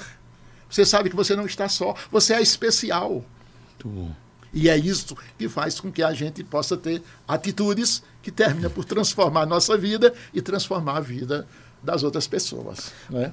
Professor Antônio, eu, é, eu tinha colocado aqui um roteiro e tal pra gente seguir, mas eu até eu quero até mudar o, o rumo da nossa conversa mesmo, pra gente focar na, nessa parte espiritual, porque eu fiquei aqui, tanta coisa que o senhor falou, é, é, que você falou, me fez é, lembrar, rapaz, de tanta coisa que eu passei, que eu e que eu sei que eu vivi aquilo ali, é, e essa questão dos planos, tudo isso eu acredito hum, assim, eu acreditava, mas agora eu tenho certeza. Eu tenho certeza de tudo isso. Sabe? Porque é, eu, eu, eu, Por isso que eu passei, eu saí com várias certezas. Com várias certezas. A certeza de que Deus existe de verdade. E entre outras certezas que eu saí. É, eu quero falar pro pessoal de casa que sobre a, a, as histórias emblemáticas que, que da, da, sua vida, a gente falou muito minuciosamente no outro encontro da gente. Sim. E está nesse mesmo canal, pessoal. Nesse mesmo canal do podcast nordestino. Se você procurar pelo outro episódio que tem com o professor Antônio Mariano, vocês vão ver que tem lá é, é, todas as histórias assim emblemáticas da vida dele. É, eu queria entrar agora eh, nessa parte do, da espiritualidade, que foi a única parte que a gente não conseguiu chegar a tempo de abordar Sim. naquele dia. E, e aí eu disse, a gente vai ter outro encontro e no próximo encontro, e graças a Deus que esse encontro aconteceu. Olha só, aconteceu algo comigo grave, isso que talvez até eu nem estivesse aqui pra gente é, é, é tá revivendo, é, se reencontrando, né? E tendo esse encontro de novo. E aí eu vou, vou partir para essa parte da espiritualidade, porque muitas coisas que o senhor falou aí, eu me identifiquei muito, me identifiquei muito e só confirmou várias certezas que eu passei a ter depois disso que eu, que eu passei, professor Antônio Mariano. Essas fotos que estão passando aqui na tela é, foram feitas em cima da sua imagem em inteligência artificial. Ó, aí é, é coloca o senhor, eu vou mandar as fotos aí se o senhor quiser utilizar, ó. Inteligência okay. artificial, aí mostra o senhor em vários. Ó, tá vendo? Legal, né? É, é, um amigo lá de, de São Paulo, Jackson, que, que, que tá fazendo podcast nordestino. Gente boa demais, Jackson, a galera lá da NV99. Inclusive, mandar um abraço para todo mundo da NV99 que tá acompanhando aí, tá certo? E faça uma campanha, galera, pra gente poder fazer emblemas novamente. Aí, ó, mais uma foto. Eu acho que tem mais umas duas. Se eu não me engano, Kevin. Interessante. Olha aí, mais uma. Essa aí é legal, é tipo um desenho mesmo, né? Assim, um, um desenho feito à mão, né? De grafite. Uhum. Legal demais. Interessante. Muito bom. A, a, com a, a, auxílio da inteligência artificial, né? Que hoje aí está em alta, é, né? No, no, no, nosso Coisa mundo. E, e, aí, professor Antônio, como eu lhe falei um pouco em off aqui, sobre essa questão da espiritualidade e, de, e essa questão espiritual, eu, é, eu, eu, eu, não sei, até, até o senhor vai me dizer se isso é um pecado eu falar isso, porque eu acho que eu não tinha fé. Eu acho que eu falava que eu acreditava em Deus, é, eu falava que eu tinha fé antes disso acontecer comigo, mas eu falava mais pelo cotidiano, por, por, por já nascer e crescer num ambiente que todo mundo uhum. acredita em Deus e tudo mais. Mas eu, depois disso que eu passei, eu tenho certeza, eu tenho certeza absoluta que Deus existe e que é, e, e, e, sim é uma força que está acima de nós todos. Eu tenho certeza absoluta disso e hoje eu, eu sei que eu tenho, eu, hoje eu tenho fé. Eu digo isso com toda certeza pelo que eu vivi e até lhe perguntar isso também se o senhor já ouviu algum relato desse tipo que é, eu foi nove dias que eu passei em coma. Porém nos três a quatro dias ali próximo de eu, de eu acordar de verdade para esse plano que eu também acredito agora sim eu acredito que existem planos mesmo e que eu estive em outro plano porém e para mim ali é a minha, o meu entendimento é que foi um plano de transição porém é, graças a Deus eu não, não fui mas eu estive em um plano de transição. Pelo que eu vivi ali, eu fui depois é, pesquisando e vendo em casa e lembrando do que eu passei. E assim, eu, coisas que foram muito marcantes para mim nesse, nesses quatro dias. Muitas pessoas, muitas pessoas eu via para lá e para cá, muitas pessoas. E quando eu acordei, não tinha, era de vez em quando vinha um médico lá e tal. E era muita gente e pessoas também conhecidas. É, algumas pessoas apareceram para mim é, aleatoriamente, pessoas que assim eu conheço, mas que eu não tenho convívio com essas pessoas, não tenho amizade assim, proximidade, mas que apareceram para mim. É, e também pessoas muito próximas apareceram para mim, como foi o, o fato da minha irmã, minha irmã que estava em Fortaleza, mas que ela foi lá. Inclusive eu perguntei a Angélica, é, que hora que Carol veio aqui? Ela, ela não veio aqui não, ela está em Fortaleza. Eu disse, ela veio aqui. Fui lá, falou comigo, disse, rapaz, tu deu um susto na gente. Bateu com uma caneta na minha perna assim, eu lembro até disso. E eu ficava ofegante, eu suava durante esse, esse período que Sim. foi dias, para mim foi dias antes de acordar. Porém, eu acho que foi no dia, não sei. É, é, muito, é uma coisa muito estranha, sabe? E é, eu tenho a certeza, é a confirmação da, da existência de Deus mesmo e, da, e do poder da fé, porque eu ouvia louvores, eu ouvia louvores, é, pessoas que foram me visitar oravam, né? E, e, tinha essa presença divina muito forte ali. E eu não via nada de materialismo, não via nada de. O pessoal lá que eu via, que eu convivia, só estava interessado em viver. E isso, isso foi muito forte, muito marcante para mim, professor Antônio. E Sim. aí eu queria é, que o senhor aí, com, com a sua vivência, com o que o senhor já estudou, se tem alguma explicação. Algumas pessoas me disseram que eu passei por uma libertação espiritual. Pois não, Arthur, veja bem, eu acho que, que há uma necessidade uh, dentro do aprendizado geral da vida. Sócrates, o filósofo grego, que nós já falamos uhum. nele há pouco, ele dizia algo que realmente é a base, é o fundamento de todo o conhecimento. Sócrates dizia: Conhece-te a ti mesmo. Porque conhecendo a ti mesmo, tu tens condição de conhecer os deuses, não é? a, a, a divindade, conhecer uh, o universo. Porque o grande referencial, na verdade, é o ser humano, somos nós conhece-te a ti mesmo. Essa é a grande lição que o, processo do conhecer né, é, nos demonstra. Então, uhum. todo conhecimento tem que partir do autoconhecimento. E aí vem uma indagação natural. A gente, nós conhecemos a nós mesmos. Como é que eu posso conhecer a mim mesmo? Quem sou eu? Acho, é, acho que essa pergunta de ordem filosófica, ela está no início de tudo. Quem sou eu? Quem sou eu? Né? Uhum. Depois vem as outras, de onde eu vim, para onde eu vou, o que é que eu estou fazendo aqui. Né? Mas quem sou eu? Então, quando a gente se olha, é claro que quando cada pessoa tem uma visão de acordo com o seu nível de crescimento, o seu nível uhum. ascensional, o seu nível evolutivo. Num nível mais primitivo, é claro que nós nos olhamos e nos vemos como seres puramente materiais. Uhum. Então, quando me pergunto quem sou eu, eu diria que, né, num nível bem primitivo, não. Eu sou, eu sou um animal que, que aprendeu a pensar, eu sou. O, minhas características, eu tenho duas pernas, dois braços, uma cabeça, um tronco, etc. Uhum. Eu tenho olhos, boca, quer dizer, característica de um ser animal. Tá? Mas eu só sou isso mesmo. Então é a partir desse raciocínio, quem sou eu, quer dizer, a questão do autoconhecimento, que nós vamos nos descobrindo. E aí é quando nós nos descobrimos que nós não somos somente corpo. Uhum. Quando eu falo nessa questão, eu quero inclusive tirar fora, o, o Arthur, toda e qualquer religião. Uhum. Eu, eu não estou, não, não, em nenhum momento eu quero falar em nome de qualquer religião porque o, o, o, pouco que eu aprendi na vida durante esses, eh, esses, esses anos de existência uhum é, é, é, se baseia muito mais numa experiência vivida. Uhum. Numa experiência vivida. Eu respeito, se falarmos sobre religião, eu diria a você que eu respeito toda a religião.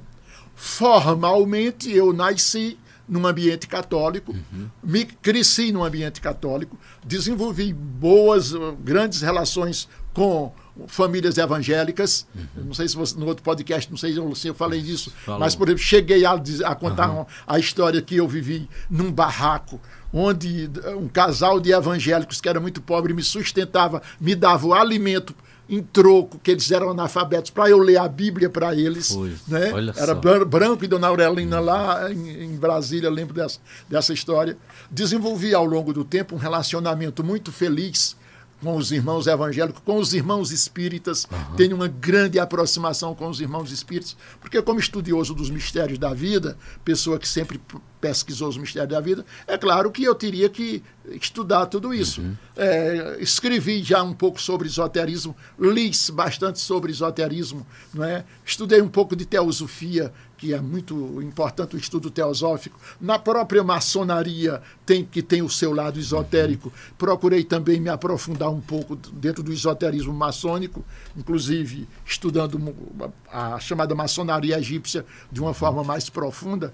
Quer dizer, na, na verdade, eu sempre procurei compreender um pouco mas eu não quero aqui me espelhar em conhecimentos uhum. teóricos vindo de qualquer uhum. corrente, muito mais na experimentação. Veja bem, a, a, grande coisa que nós aprendemos, é, e hoje, como terapeuta, porque hoje eu pratico terapia de vidas uhum. passadas, é uma das coisas que eu pratico, por sinal, agora, daqui a pouco a gente vai falar, uhum. eu estou fazendo um outro curso superior, nesse momento eu estou estudando curso superior de, de, de, práticas integrativas e complementares em saúde, que envolve as chamadas terapias holísticas, onde nós trabalhamos nas terapias holísticas, e é um fato científico, não é, não é invenção. Né? É, é, é, fato científico, onde nós trabalhamos principalmente o, o corpo energético do ser humano. Porque além do corpo físico, nós temos o nosso corpo energético, que é um, que é um duplo desse corpo.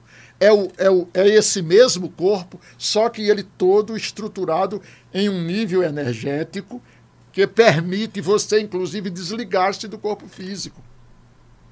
Esse conhecimento é fundamental e, inclusive, o que aconteceu com você foi justamente essa experiência, a experiência de você viver no corpo, no corpo que a gente chama de energético, corpo astral, é, perispírito, como chamam os espíritas, né?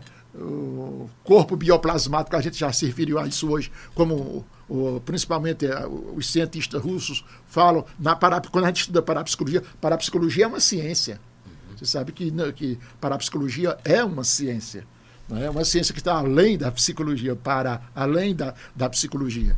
E quando nós estudamos parapsicologia, a gente sabe que nós temos um corpo físico, mas temos também um corpo bioplasmático, um corpo astral, um corpo que pode ser fotografado. Foi na, lá na Rússia o chamado efeito Kirlian, né, onde máquinas especiais fotografam a alma das plantas, a alma dos animais. Isso foi feito cientificamente. Isso hoje não é mais algo estranho. Fotografar a alma das plantas. Então, nós temos um, um, um corpo que sobrevive a este. Tanto isso é verdade que quando você, por exemplo, se alguém perde um, um braço, alguém perde o braço físico, quando você fotografa o, o, corpo energético, você ainda fotografa o braço que foi perdido. Ele está lá. Uhum. Quer dizer, isso é uma coisa um, um, pouco. Parece espantosa, mas não é. É um fato. aliás, o, a, o efeito Kirlian, que, que foi é, as fotografias de plantas, eles fizeram muito essa experiência. Eles pegavam uma planta, fotografavam a folha da planta, depois cortava a folha fotografava novamente e estava lá. Estava lá. O... A imagem energética uhum. da folha. Quer dizer, isso é provado cientificamente. Não é, não, é uma, não é uma invenção. É um fato. Isso prova que nós somos mais do que o corpo físico. E, do, e aí, mais, se a gente for adentrar mais profundamente, é claro que se você estudar teosofia, eu já disse que não quero envolver essas coisas. Mas se você estudar teosofia, a teosofia nos ensina que nós temos sete corpos. Sete corpos. Não um, não dois. Né? A Bíblia fala de alguns corpos. O apóstolo Paulo, Paulo fala desses corpos ligeiramente. Né? A Bíblia, no livro da Gênesis, fala de o corpo físico feito de elementos da terra, de barro, na linguagem bíblica, mas o sopro de Deus, tá? que formaria do ser humano uma alma vivente conforme as palavras da Bíblia. Quando a gente se aprofunda nisso, a gente descobre, nós somos físico, mas nós somos também corpo astral, mas somos também espírito. E aí o espírito não teria forma. O espírito não teria forma. O espírito é justamente o foco, a presença divina no ser humano. Tá. Então, o que é que eu estou querendo dizer? Que, além disso, tem outro detalhe muito simples e curioso. É, a Terra, a Terra onde nós vivemos, ela é feita por camadas. Isso você sabe. As camadas interiores da Terra, como, por exemplo, a gente tem é, a barisfera, né? hidrosfera. Tá? Aí fora da Terra, da Terra propriamente dita, que a gente diz atmosfera. Uhum. Quando você estuda alguma coisa sobre espiritualidade, você tem um termo que o, o, o grande médium Chico Xavier o, e muitos outros irmãos espíritas usavam, que é o termo piros, é, é, agora, pirosfera, esfera de fogo, é, psicosfera, psicosfera, ou seja, a esfera psíquica da Terra. Quando você começa a estudar, você descobre uma coisa simples, principalmente se você dá um mergulho na física quântica, tão falada e pouco compreendida nos dias atuais. Mas quem estuda um pouquinho de física quântica sabe perfeitamente que essas coisas que nós chamamos de espirituais, na realidade, Arthur, elas não são muito diferentes da matéria. É a mesma matéria, só que em um nível mais sutil.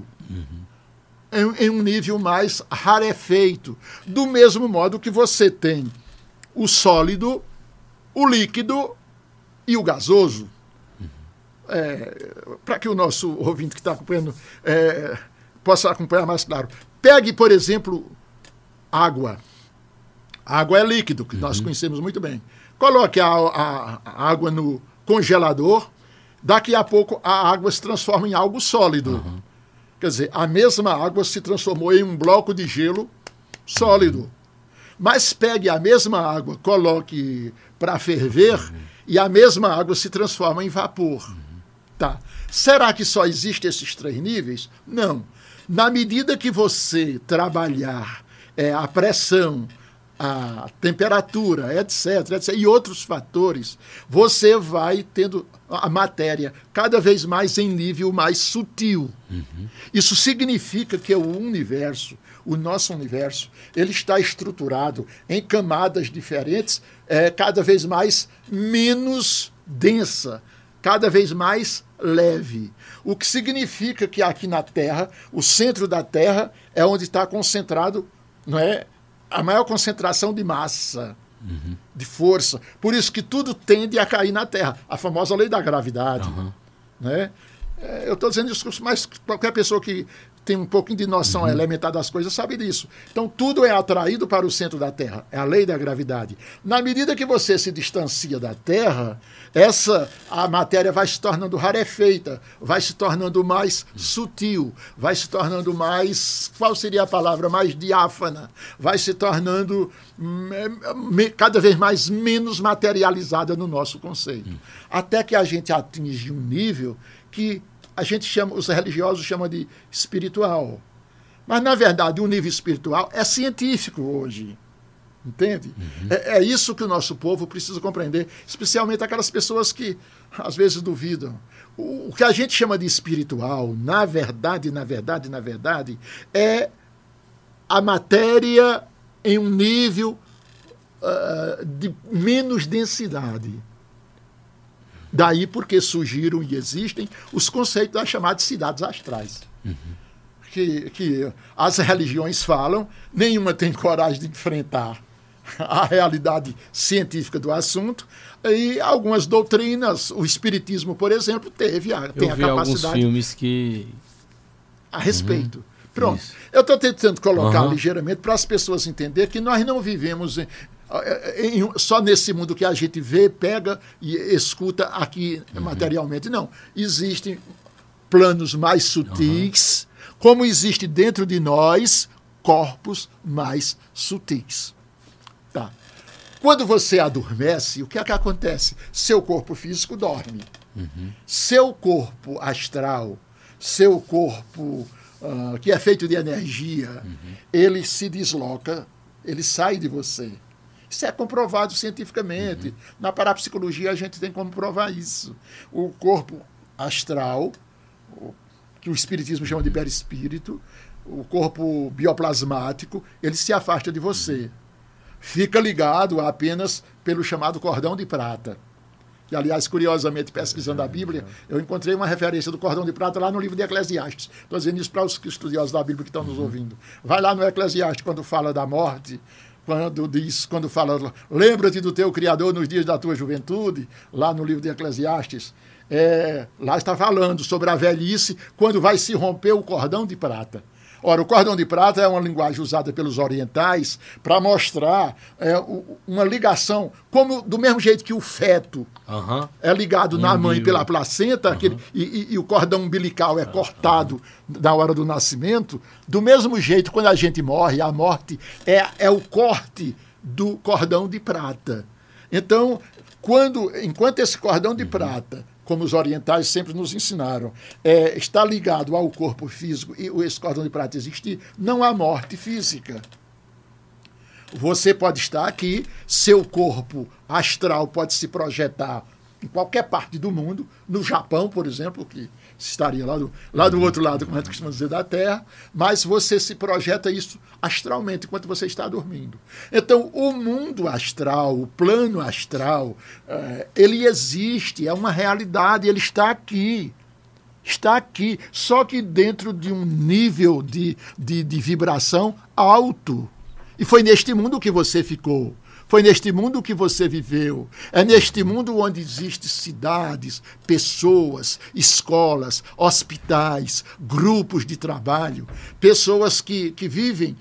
Essas pessoas que você chegou a ver, uhum. uh, eu entendo como reais, pessoas reais. Eu cheguei a conversar com, é, porque era assim, era muita gente e às vezes vinham grupos de pessoas e eram pessoas que alguma uma mulher lá sempre falava, ó oh, gente, vai vir um pessoal que eles gostam de vir para orar com, pelas pessoas que estão nessa situação e tal.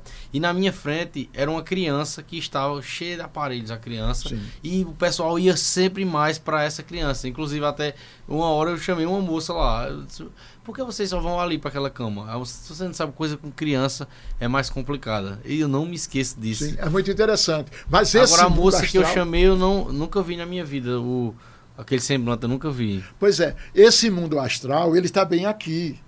Só que nós, muito, nós não, nem sempre percebemos uhum. a existência desse mundo astral. Então é muito interessante, mas é um mundo real. Ele não deixa de ser real, Arthur. É um mundo que está aqui. O que, o que nós precisamos é ter somente sensibilidade para compreender a existência dele. Então, é, é fácil de entender. Uhum. Se eu durante, se eu, eu sei que eu tenho um amigo uhum. doente, Agora, vamos supor que tem um amigo nosso no hospital. Uhum. Vamos supor que ele esteja em estado de coma. Aí eu aqui me concentro em oração. E concentro em oração. É, norma, principalmente, principalmente se eu estiver dormindo. Uhum. Então, eu saio do, do meu corpo astralmente e me projeto até o plano onde meu amigo está. Eu Ai, posso eu... conversar com ele, uhum. eu posso dialogar, eu posso incentivar, eu posso projetar sobre ele energias positivas, é, no sentido de ajudá-lo a recuperar. Uhum. Aí é onde está. É uma explicação simples, uhum. científica. Eu tenho um, um relato prático disso aí também. É, Dona Zélia é uma mulher que, é, na minha infância, eu e minha irmã ficava na casa dela. Meus pais iam trabalhar, se criou com os meninos dela lá. É, inclusive, ela, eu fui visitar ela né, logo depois. Só que há muito tempo eu meio que. Eu tava afastado, assim, porque ela mora em Sumé e tudo mais. Nunca, é, há muito tempo eu não via ela, né? E uma pessoa que fez parte da minha infância toda. Quando aconteceu isso comigo, ela disse que eu fui lá na cama dela, à noite, ela dormindo e cheguei do lado da cama dela e cheguei chorando do lado da cama dela. Ela se acordou assustada, acordou todo mundo da casa dela. Os filhos dela perguntaram o que foi, o que foi mesmo. Arthur veio aqui, Arthur veio aqui. E aí ele disse, isso quer dizer o quê? Ela disse, não, isso, isso que ele veio aqui é sinal de melhora. E foi, uhum. foi no dia que, no dia seguinte, eu acordei. E é possível ainda, outra coisa muito simples, que as pessoas às vezes não entendem, uhum. e é possível também que nesse, naquele mesmo plano astral, que você encontre pessoas que já estão do outro lado da vida, pessoas que já morreram, como a gente diz. É possível. Tem um filme que eu assisti que é baseado em fatos reais, que o nome do livro do filme é O Céu Existe. Inclusive, Sim. até indicar aí para quem quiser assistir, é um filme muito bom. Tem na Netflix esse filme, é, o nome é O Céu Existe. E é justamente isso que o senhor falou, esse filme. É um, a história de um. É um pastor, é. É um pastor que ele tem um, um filho de 10 anos de idade, não menos. O menino tem uns 7 anos, 6 anos de idade. É né? Isso, o loirinho. Aí o menino vai passar por uma cirurgia. E aí o menino, durante a cirurgia, ele fica em estado de coma. E aí o menino, quando a, a, volta, né, da, da, desse, desse processo cirúrgico e tudo mais, o menino volta contando um monte de coisa para ele Sim. e contando pessoas da família dele que o menino viu é, contando como era o céu, que, como era o altar do céu. E aí a, igre, a, a doutrina que o, que o pai dele pregava na igreja é, era todo o contrário disso. Era todo o contrário disso. O pai dele era um líder religioso, só que pregava que não existia nada disso. Uhum. Só que o filho dele, que tinha 6, 7 anos de idade, que não tinha conhecimento nenhum, veio do, do, do estado de coma nessa, contando essas coisas. É, falo de tios dele antigos que o menino nunca viu nem na vida, nem em foto. E o menino descrevia as pessoas é, é, igual, igual como as pessoas eram mesmo. E descrevia também a personalidade dessas pessoas. E aí o pai dele para de, de ir para a igreja, né? Para de pregar porque ele fica totalmente confuso. Diz, meu Deus, é, tudo que ele está falando vai contra o que eu prego na igreja aqui. E aí os fiéis da igreja começam a questionar porque ele não está indo mais. E ele vi, fica nesse dilema. Uhum. Porque o menino vive uma coisa, conta para ele e é exatamente isso que o senhor é, fala. Então, o que a gente precisa fazer é, uhum. é. Assim, a gente não pode cair na. Uh, na condenação de, de crença A ou B, de jeito nenhum. Eu acho que cada. Eu entendo hoje uhum. que cada religião, cada grupo tem sua maneira própria, uh, peculiar de expressão e de ensinamento. Cada um no seu nível. E cada um tem um pouco de razão. É, o que a gente precisa é ter uma visão aberta, independente de crenças religiosas, respeitar cada religião, cada crença, e mas ir abrindo não é, a nossa mente para a compreensão dessa realidade. Há um mundo físico, mas esse mundo físico ele está tem várias vários planos uhum. diferentes. Cada plano tem um nível vibracional diferente.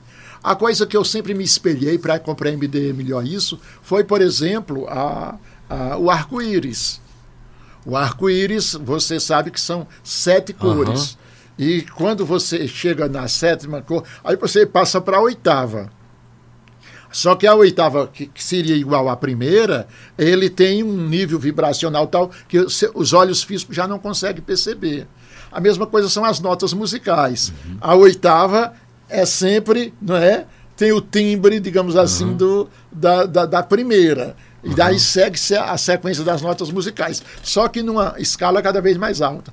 O mundo é organizado assim. É por isso que a Cabala estuda com toda propriedade a questão do número 7, né? que seria a organização do mundo seria baseada justamente no número 7. É muito interessante quando você começa a compreender isso, mas a, a, a gente não pode é, ter muito a gente tem que ter muito cuidado com relação à fé religiosa, porque a gente não pode entrar em choque com fé religiosa.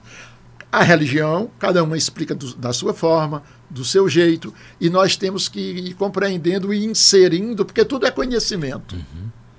O que a gente precisa fazer muito no mundo de hoje é pegar as informações científicas, filosóficas e religiosas, tentar é, fazer com que as mesmas não se choquem, mas se intercomplementem para que assim a gente mantenha o respeito a cada religião, a cada fé, a cada conhecimento e a gente possa crescer em conhecimento. É assim que eu entendo, sabe, Muito Arthur? Para não chocar os padrões religiosos, porque a gente precisa ter muito cuidado, porque também não adianta. Uhum. Uma coisa que eu aprendi muito cedo.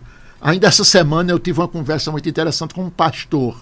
Ele foi me visitar e ele me eu contei a ele toda uma experiência de vida e tal.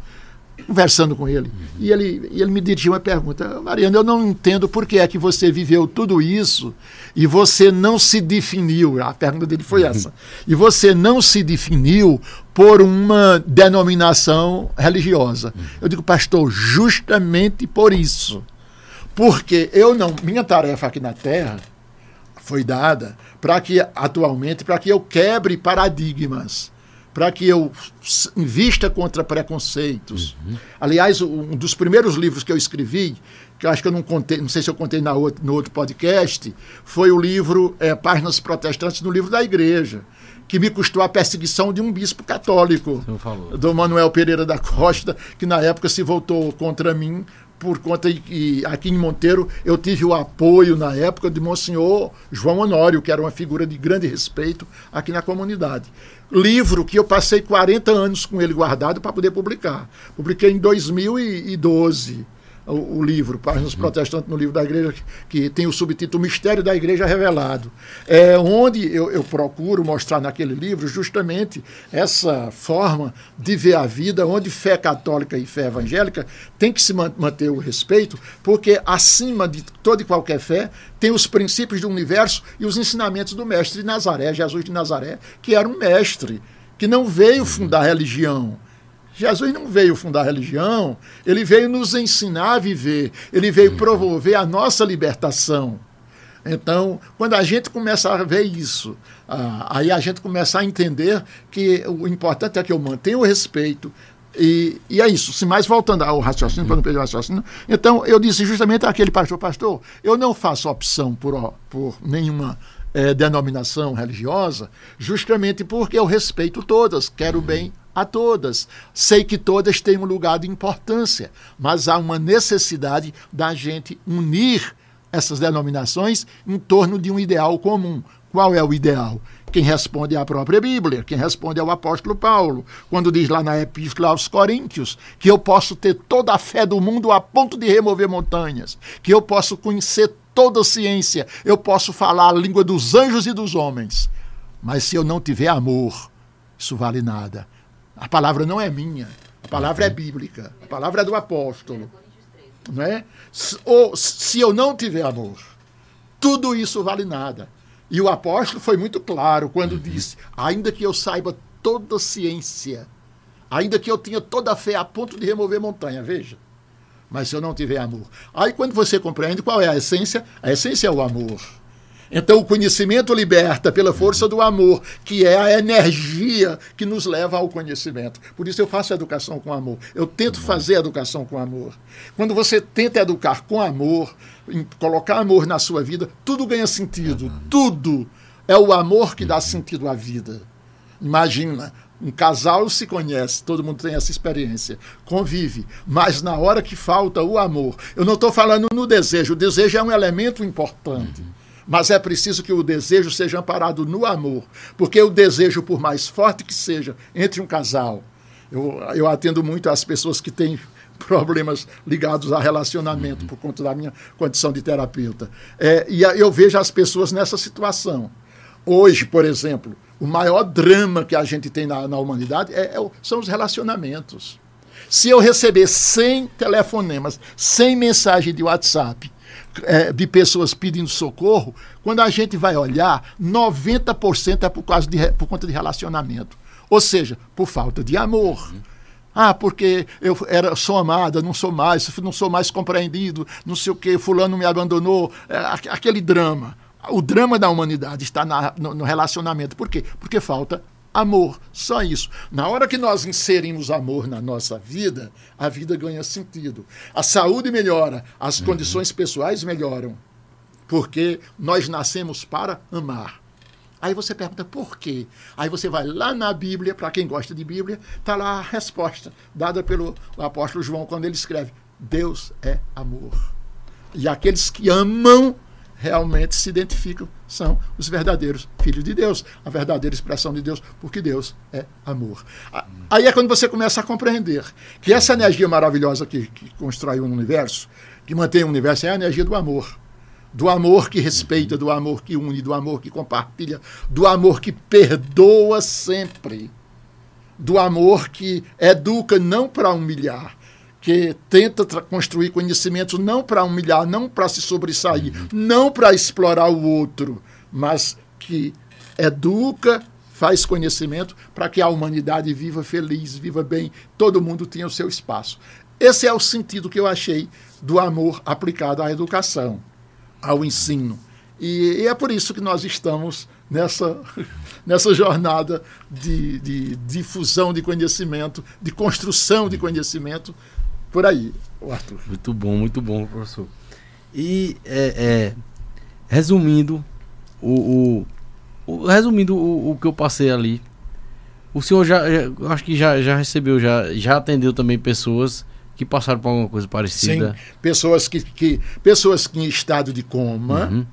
entrar, permaneceram no mundo para elas um mundo uhum. real e era e é um mundo é, real. É tanto que eu tenho até um relato que é o seguinte, é, meu pai já passou por um, um estado de coma em 98. Sim. E no e no e na experiência dele, ele disse que se viu deitado. Eu não. Eu em momento algum me vi. Eu eu estava era eu mesmo que estava vivendo tudo ali. Entendeu? Só que eu estava amarrado e eu tentava me levantar, eu não conseguia me levantar. Uhum. E era isso que eu. Que Deixa eu lhe contar muito. uma pequena espera. Quando eu, era, quando eu era bem mais jovem, nas minhas buscas, nas minhas tentativas, eu li um livro, era sobre a mente humana. Uhum. O autor chamava-se Harold Sherman, ele era um norte-americano. E eu sempre fui muito assim, inquieto. Uhum. inquieto. E eu mandei uma carta para Harold Sherman. E, e, ele, curiosamente, me respondeu. Eu me lembro ainda hoje quanto eu fiquei alegre. Ele era um grande escritor americano e me mandou uma cartinha contando uma história da vida dele. É muito simples. Ele teve um problema no, no pé, um problema sério, uhum. e teve que fazer uma cirurgia. E, e, e, bom, ele teve que passar por um processo de anestesia geral. E, e quando os médicos começaram a cuidar dele, ele simplesmente começou a passear pelo mundo astral. Uhum. Esse mesmo mundo que você estava enquanto doente. Ele começou a passear. Os médicos terminaram a, a cirurgia e o anestesista ficou muito preocupado porque completou o tempo dele voltar e ele não, voltou à consciência, continuou dormindo, uhum. a ponto de preocupar. E os médicos começaram a adotar alguns procedimentos para trazer ele de volta. Uhum. Ele continuava dormindo, sem querer acordar. Só que ele estava vivendo, e ele conta, ele relata nos livros. Por exemplo, ele chegou, foi, foi visitar a mãe dele, que estava a quilômetros de distância. E ele conta, quando entrou na sala, a mãe estava cuidando uh, da casa. E ele falou: Oi, mãe, tudo bem? E ele disse que a mãe não deu a mínima importância. É claro, ela estava fisicamente, com ouvidos físicos, olhos físicos, não dava para ouvir a saudação do filho, o filho que estava em, uhum. é, no plano astral, no outro nível vibracional. Aquilo que a gente sempre fala. Ah, ainda hoje, ainda hoje, conversando com uma pessoa que estava na minha casa, até preocupada com questões espirituais, e eu estava dizendo isso para ela. É, quando a gente se dirige a um espírito, né, a gente se dirige a esse espírito, a gente não pode falar essa fala, como eu estou falando aqui no microfone. Uhum. Na, nesse podcast. Não. Se eu disser ah, para um espírito, oi, Fulano, ele não vai ouvir nada porque o nível vibracional dele não permite ouvir eh, a minha voz. Uhum. Eu tenho que falar pelo pensamento. Falar pelo pensamento. Aí sim, se eu falo através do pensamento, porque o mundo onde aquele ser agora está inserido é um nível vibracional que é o nível do pensamento. Eu tenho que falar pelo pensamento. Às vezes chegam pessoas preocupadas e me dizem, professor, eu vi um espírito, por exemplo, uhum. pessoas que têm medo, né? Eu vi um espírito e tentei falar com ele não consegui e tal. Outros dizem, eu fiquei engasgado, não consegui falar, não tive coragem de falar. Eu digo, olha, calma, não é assim. Ah, você fala pelo pensamento. Então você concentra e aí pergunta pelo pensamento: Oi, Fulano, tudo bem? Você está bem? Aí sim, aí procura ouvir a resposta. Porque o espírito se comunica no nível que ele está. Então, voltando à história de Haroldo Sherman, ele, ele me contava, contou inclusive esse fato, muito interessante. Depois ele visitou o pai dele, oi pai, eu... depois ele pensou, será que eu morri? Ele mesmo pensou, sabe?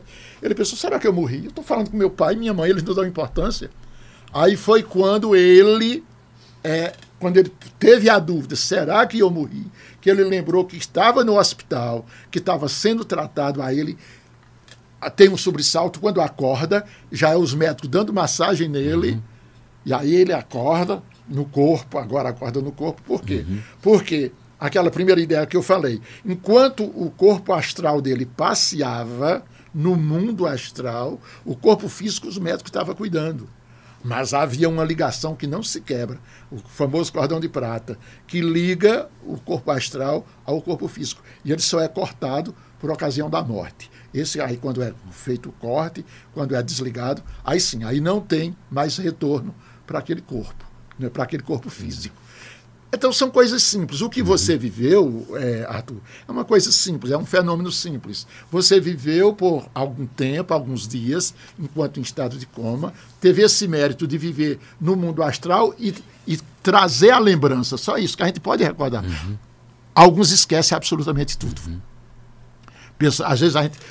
Toda noite a gente sai do, do, do corpo físico, mas a gente não lembra. Normal, toda noite a gente sai, normalmente, passeia por aí, mas a gente não, não permite lembrança. E, Poucas pessoas uhum. lembram. E, e esse fato de vir com mudanças de concepções, com mudanças de mentalidade, Sim, é, porque você. Eu por acho que eu evolui mentalmente. Sim, por quê? Porque você manteve contato. Primeiro, você viveu uma experiência, uhum. uma experiência de um, um, traumatismo e foi curado. Uhum. Primeira coisa. Segundo, você viveu, viveu experiências é, onde você manteve contato com seres especiais e você recebeu orientações. Talvez você lembre de algumas e outras talvez nem lembra. Mas você recebeu orientações e muitas orientações. Tanto é que hoje você se sente um novo homem, como se fosse um novo homem, com nova, não é só fisicamente, mas renovado, é. renovado em suas ideias, porque você esteve em um plano mais elevado, você recebeu orientações, você aceitou essas orientações e você vê agora, você realmente é uma pessoa renovada. Você passou por um processo de transformação. Transformação onde você conseguiu construir conhecimentos, não recebendo diretamente pelos ouvidos físicos, mas mediante uma experiência física que lhe permitiu receber instruções diretamente do mundo astral, ou mental, ou psíquico, como você queira falar. Uhum. Cada um, cada filosofia, cada tem, tem sua, sua forma de expressão. A verdade é que, enquanto fora do corpo físico, você recebeu instruções, orientações que lhe permitem hoje ser um novo homem com novas uhum. concepções. E você sabe que não é ilusão, você sabe que é fato. Exatamente. Está dentro de você, uhum. como se você tivesse aprendido com grandes mestres aqui na Terra, só que esses grandes mestres, eles lhe passaram isso a nível de, de espiritualidade, se a gente quiser dizer assim, ou a nível mental, ou a nível psíquico, uhum. cada um tem uma linguagem. Então, é isso, é uma coisa simples, mas é uma coisa muito bonita. É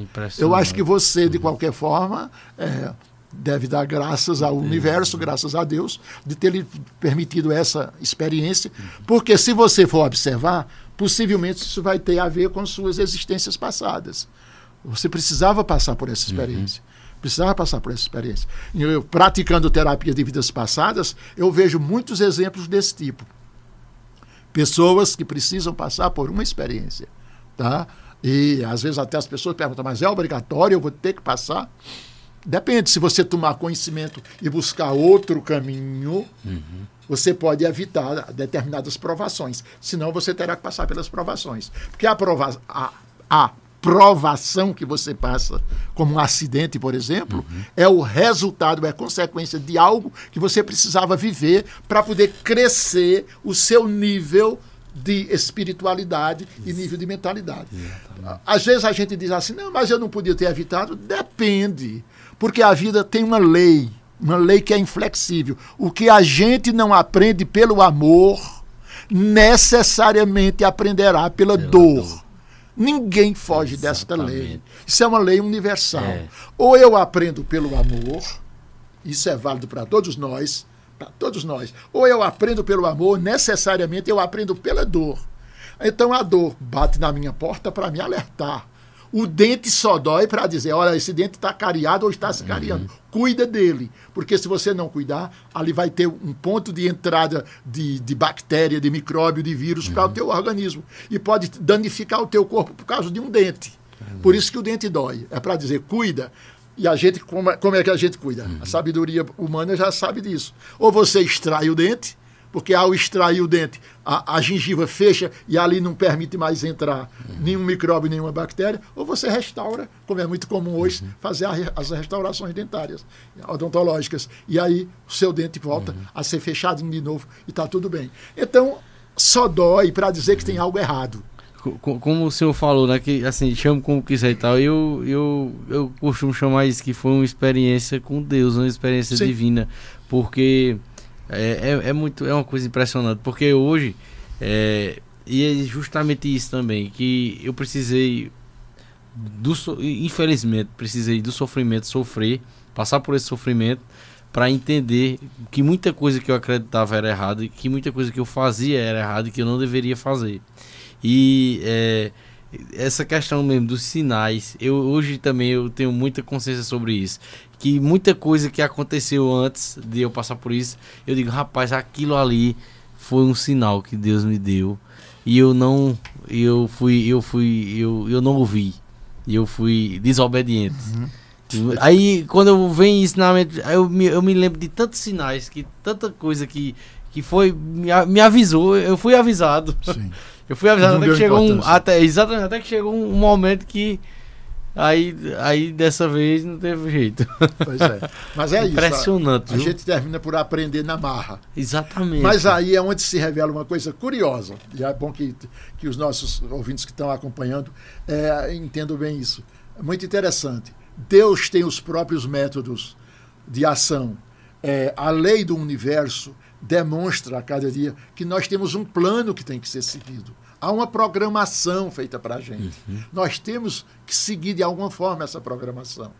É, Quando a gente não segue, a gente paga o preço todos nós que desobedecemos às leis da natureza, que são as leis de Deus escritas no universo, nós pagamos o preço. Tudo que o homem planta, ele colhe. Tudo. Aliás, na Bíblia também diz isso. Lá em Efésios, o apóstolo Paulo fala sobre isso: que o homem não se engane, tudo que ele planta, ele colherá. Mas isso é próprio do ser humano querer ludibriar o universo, mas não ludi- ludibria de jeito nenhum. Tudo que a gente planta, a gente colhe. Por isso o mestre de Nazaré diz também a nós: até o cabelo de vossas cabeças estão contados. Por isso ele diz a nós: toda palavra vã que o homem pronunciar, há de prestar conta delas. Mas ele também diz algo que é muito interessante. Quando ele diz um copo d'água que você der a um desses pequeninos, você receberá o galardão. É como se você tivesse dado esse copo d'água a mim. Então é muito interessante que nada se perde no universo. Nós estamos aqui para fazer o bem. Porque quando fazemos o errado, nós pagamos o preço. Se fazemos o bem, temos a glória. Algumas pessoas, isso não é questão de religião, é a questão da lógica, do bom senso, da vida do dia a dia. A- compreender isso é uma necessidade que o ser humano precisa, independente de qualquer religião. Então, vamos fazer o bem, vamos construir um mundo de paz, de tranquilidade, de progresso. Talvez alguém diga assim: não, mas eu procuro ser correto, mas ainda sofro tanto. Sim, porque nós não só temos uma existência o destino nosso. Eu escrevi um livro sobre o destino, que é como prever e mudar seu futuro. Naquele livro eu discuto justamente as questões de, de o que é o destino, o que é que faz o nosso destino, quem faz o nosso destino. Essa pergunta eu fiz muito tempo, Arthur. Eu, eu olhava principalmente as crianças sofrendo. E eu perguntava, meu Deus, por que uma criança sofre? Por que uma criança nasce é, cega, ale- aleijada, um, deficiente disso, daquilo? Por quê? Por que uma criança sofre tanto? Porque uns nascem em berço de ouro e outros a mãe joga numa lata de lixo. Outros nem têm o direito de nascer. Isso me incomodava, sempre me incomodou, né? quando eu era mais jovem, principalmente. E então eu queria saber por quê. Aí eu perguntava, aí as pessoas me diziam, os pastores, os, os líderes religiosos, os padres e tal, diziam: não, Antônio Mariano, isso é porque é Deus. Eu dizia, mas que Deus? Que Deus é esse que condena uma criança? Não, isso não existe, não. E tempos depois eu passei por experiências que me ensinaram isso. Tudo na vida é resultado. Nós vivemos num mundo de lei de causa e efeito. Tudo que eu faço, eu posso enganar todo mundo, mas ao universo eu não engano, a Deus eu não engano. É e eu recebo na justa medida Exatamente. daquilo que eu faço. Quer seja algo bom, quer seja ruim. Os orientais chamam isso de karma e de dharma, você sabe, né? Os karmas e os dharmas da vida. E nós temos que compreender isso e procurar viver corretamente. Por isso que o conhecimento é importante. Aí é quando você começa, puxa vida, mas isso é verdade. Tá, mas eu tenho que conhecer. Porque na hora que eu conheço, eu transformo isso numa norma de vida. Porque enquanto eu não transformar isso em norma de vida, eu vou pagar o preço. O que não se aprende pelo amor, necessariamente será aprendido pela dor. E só existe a dor que é para nortear nossos passos. Porque nós temos um caminho. Nós não estamos caminhando para nada. Nós temos um caminho. Nós temos um projeto de vida, um projeto cósmico. Um projeto cósmico que um dia nós vamos chegar lá. Tem um grande, um grande, que eu sempre me refiro a ele quando eu falo, um grande pensador católico, que era Teilhard Chardin, que era um padre jesuíta francês, que ele até chegou a ser quase excomungado pela Igreja Católica, porque ele era evolucionista dentro da Igreja. Ele dizia que o mundo marcha para. Ele até chamava uma coisa, uma palavra que foi ele que criou, é um neologismo, portanto, a palavra cristificação. Ele dizia que o mundo marcha para a cristificação, ou seja, nós todos caminhamos para adquirirmos a estatura de Cristo. Aliás, o apóstolo Paulo fala sobre isso, para quem, os que gostam de ler a Bíblia. Né? Então é muito interessante que a, a, nossa caminhada é sempre para frente, para cima e para Deus. Sempre para frente, para cima e para Deus, para frente de todos nós. Esta é a nossa caminhada. Quando nós fugimos dessa caminhada, aí nós sofremos. Quer dizer, isso não depende de fé religiosa. Se, se a pessoa quer ser religiosa, ótimo. Tem o seu direito de ser, que Deus a abençoe, tudo bem. Mas não precisa você ser religioso. O importante é que você entenda isso. Nossa caminhada é para frente, para cima e para Deus. Para isso eu tenho que ter fé? Tenho. Eu tenho que, me, que ter conhecimento? Tenho, e muito conhecimento, para facilitar a minha caminhada. Mas eu tenho que ter, acima de tudo, amor. Amor pelo próximo, respeito pelo outro. Daí porque o perdão é tão importante na vida. O perdão, a compreensão, o respeito ao direito do outro. Tá? Então, essas coisas a gente vai vivendo e vai alinhando e vai compreendendo. Aí, daí a pouco, é bom viver.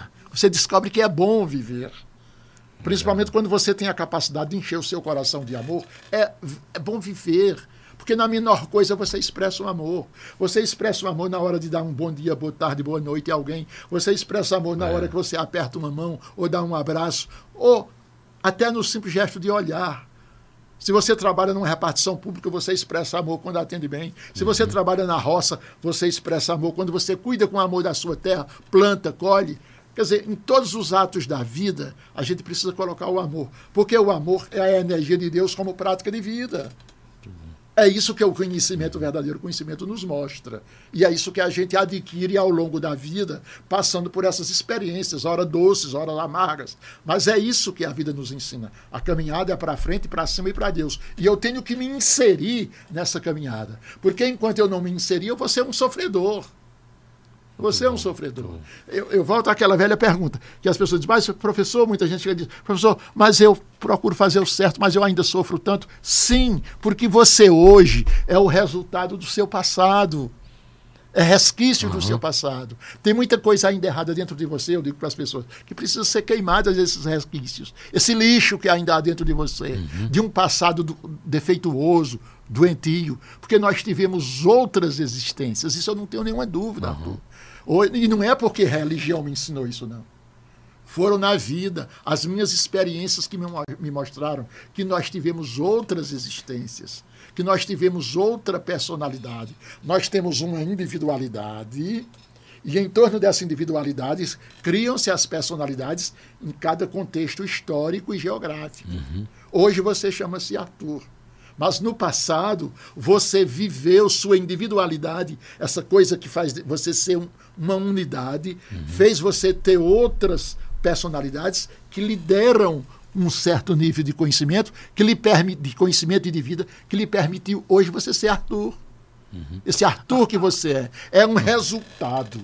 E aí, quando as pessoas, tem até as pessoas que já dizem, professor, quer dizer então que eu tenho que fazer terapia de vidas passadas para poder mudar? Não, não, não precisa, não precisa.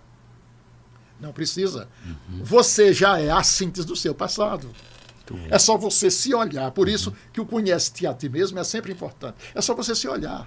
Ah, mas quem eu fui? Tem gente que tem aquela ilusão. Eu queria saber se eu fui importante no passado, Uhum. quem eu fui. Tá bom, você quer saber, mas não precisa de você saber. Uhum. Se olhe, conheça-se a si mesmo hoje e você vai saber quem você foi no passado.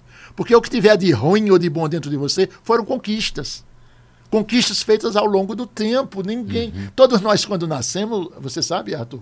Você, quando nós nascemos, nós já trazemos uma, uma coisa chamada temperamento. Nós já trazemos uma herança genética.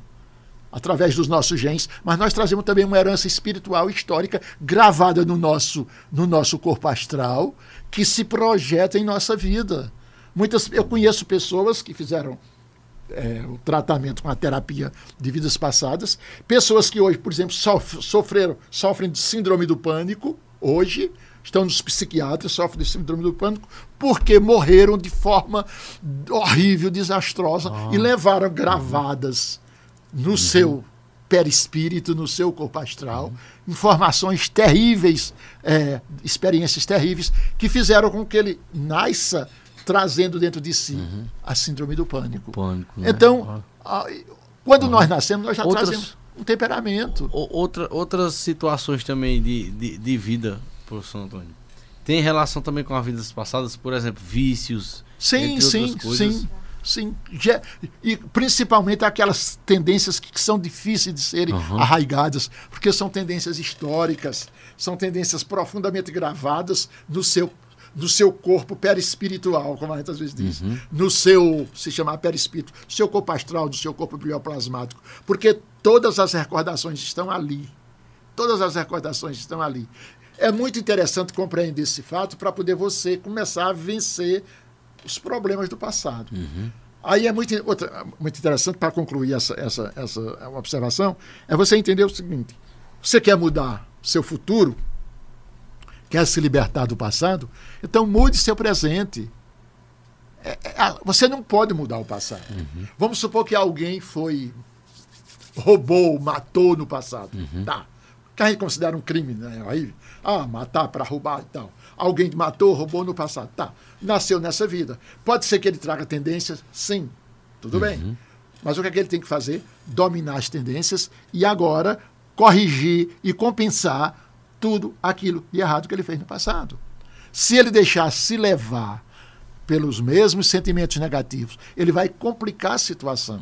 Mas se ele vencer as tendências pessoais que ele traz, naturais até muitas vezes, ele vai conseguir mudar a sua história de vida. Ele não pode voltar ao passado, mas no presente ele pode mudar aquilo que vem depois. Por isso que também pega na sabedoria da Bíblia, é que a Bíblia diz: hoje é o dia da tua salvação. O dia da tua salvação chama-se hoje, Hoje. que os religiosos às vezes não sabem interpretar. Porque é hoje que você tem o poder de fazer a mudança na sua vida. Você Comece passou, agora. você passou por uma experiência e a partir daquela experiência você mudou. Ainda mudou tudo? Não, ninguém muda tudo. Nós estamos numa caminhada. Ainda há muitas coisas que você vai ter que mudar daqui para frente. As coisas que você vai ter que mudar, vai ter que tomar decisões e mudar a partir de agora. Se você não tomar decisões, a, a vida vai lhe empurrar para acontecimentos às vezes cruéis para obrigar pela dor você a fazer a mudança. É assim que funciona, é a matemática do universo aplicada à vida humana. Muito bom. Professor, várias pessoas comentaram aqui, viu? É, inclu- inclusive agradecer a todo mundo que está acompanhando aqui o nosso papo. Eu acho que como, como vocês, eu também estou aqui como ouvinte, porque é muita sabedoria, é muito conhecimento que é compartilhado. É uma verdadeira aula, como foi da outra vez também. E é, eu, vou, eu, vou, eu vou dar uma olhada nos comentários. Vamos dar uma olhada nos comentários. Ok. Olha, olha só o, tanto de gente que comentou aí. É, Eu lembro da outra vez eu, eu via os comentários pelo celular, né? Aí não dava nem pra você ouvir, mas agora dá pra, dá pra ver aí é, é, o que o pessoal tá comentando. Começar a olhar ali no, no Paulo Vanderlei, Kevin. É, o Paulo, Paulo Vanderlei, ó, boa noite. Vera Paz, grande professor. Se eu falar de alguém que o senhor quiser mandar um abraço, pode me interromper, viu? É, Elison Rodrigues, o senhor não, você, desculpa aí, mais uma vez. Elison Rodrigues, boa noite. Emerson Felipe, Erley, mandar um abraço pro grande Erley Ventura Erle, que é um grande artista aqui da nossa cidade, um cara que faz a, grande, grandiosas artes em madeira. Ah, que bom. Esse mural que tá aqui atrás, ele fez toda a estrutura do mural e o Ronaldo Quintino. Ronaldo Quintino, eu vejo que ele vai muito pra Camalaú, Ronaldo Quintino. Conhece ele, né? Ronaldo Pronto, Ronaldo Quintino é o responsável por essa pintura bonita aí atrás. Ah. E o Erley fez toda a estrutura aí. Mandar um abraço pro Erley. Inclusive, vem uma parceria legal aí do podcast Nordestino com o grande Erley. Ele mandou uma boa noite. Boa noite, senhores. Grande sabedoria tem o mestre Antônio Mariano. Foi um dos primeiros nomes que escutei quando entrei no mundo da arte e cultura pelo fato da sua sabedoria. Grande abraço. Olha só. Valeu, Erley. Tamo junto, meu irmão. Obrigado. Aí o Bira Mariano com- é, é, comentando aí também. Mandar um abraço pro Bira também, que é, conheci o professor Antônio Mariano através de Bira, que foi o convidado do podcast Nordestino, que eu quero receber novamente pra gente falar de cultura. E o Bira, mais uma vez, é, veio, com, veio com, com o professor Antônio Mariano, que é pai do Bira. E um abraço pra ele. Tamo junto, Bira. É, André Feitosa, show. Sonielto também, mandar um abraço pro Sonielto. A gente foi em Isabel da Loca ontem. Eu, Sonielto e Isaac. Isaac tem umas imagens pra fazer lá. E eu fui conhecer. E, e eu, e eu também, até hoje, né, quase 30 anos de idade, eu não, não conhecia. Nunca tinha ido lá e fui ontem, né? E foi, foi pra mim, assim, conheci a história aqui com, através da Josivane, a história dela. E pesquisei muito sobre ela antes do, do papo. E conheci ontem pessoalmente o lugar onde ela viveu. É uma história impressionante, né, né professor? Bom, muito interessante conhecer. E, e 40 anos ela viveu naquela caverna, criou os filhos ali. E, Uma experiência interessante. é, e, e, assim, as pessoas que conviveram com ela falam que é, uma das grandes virtudes que viam nela era a de não reclamar. Para ela, assim, tava bom. É, é, é, tendo o, o que comer, comer. tendo a cachaçinha dela, tava bom.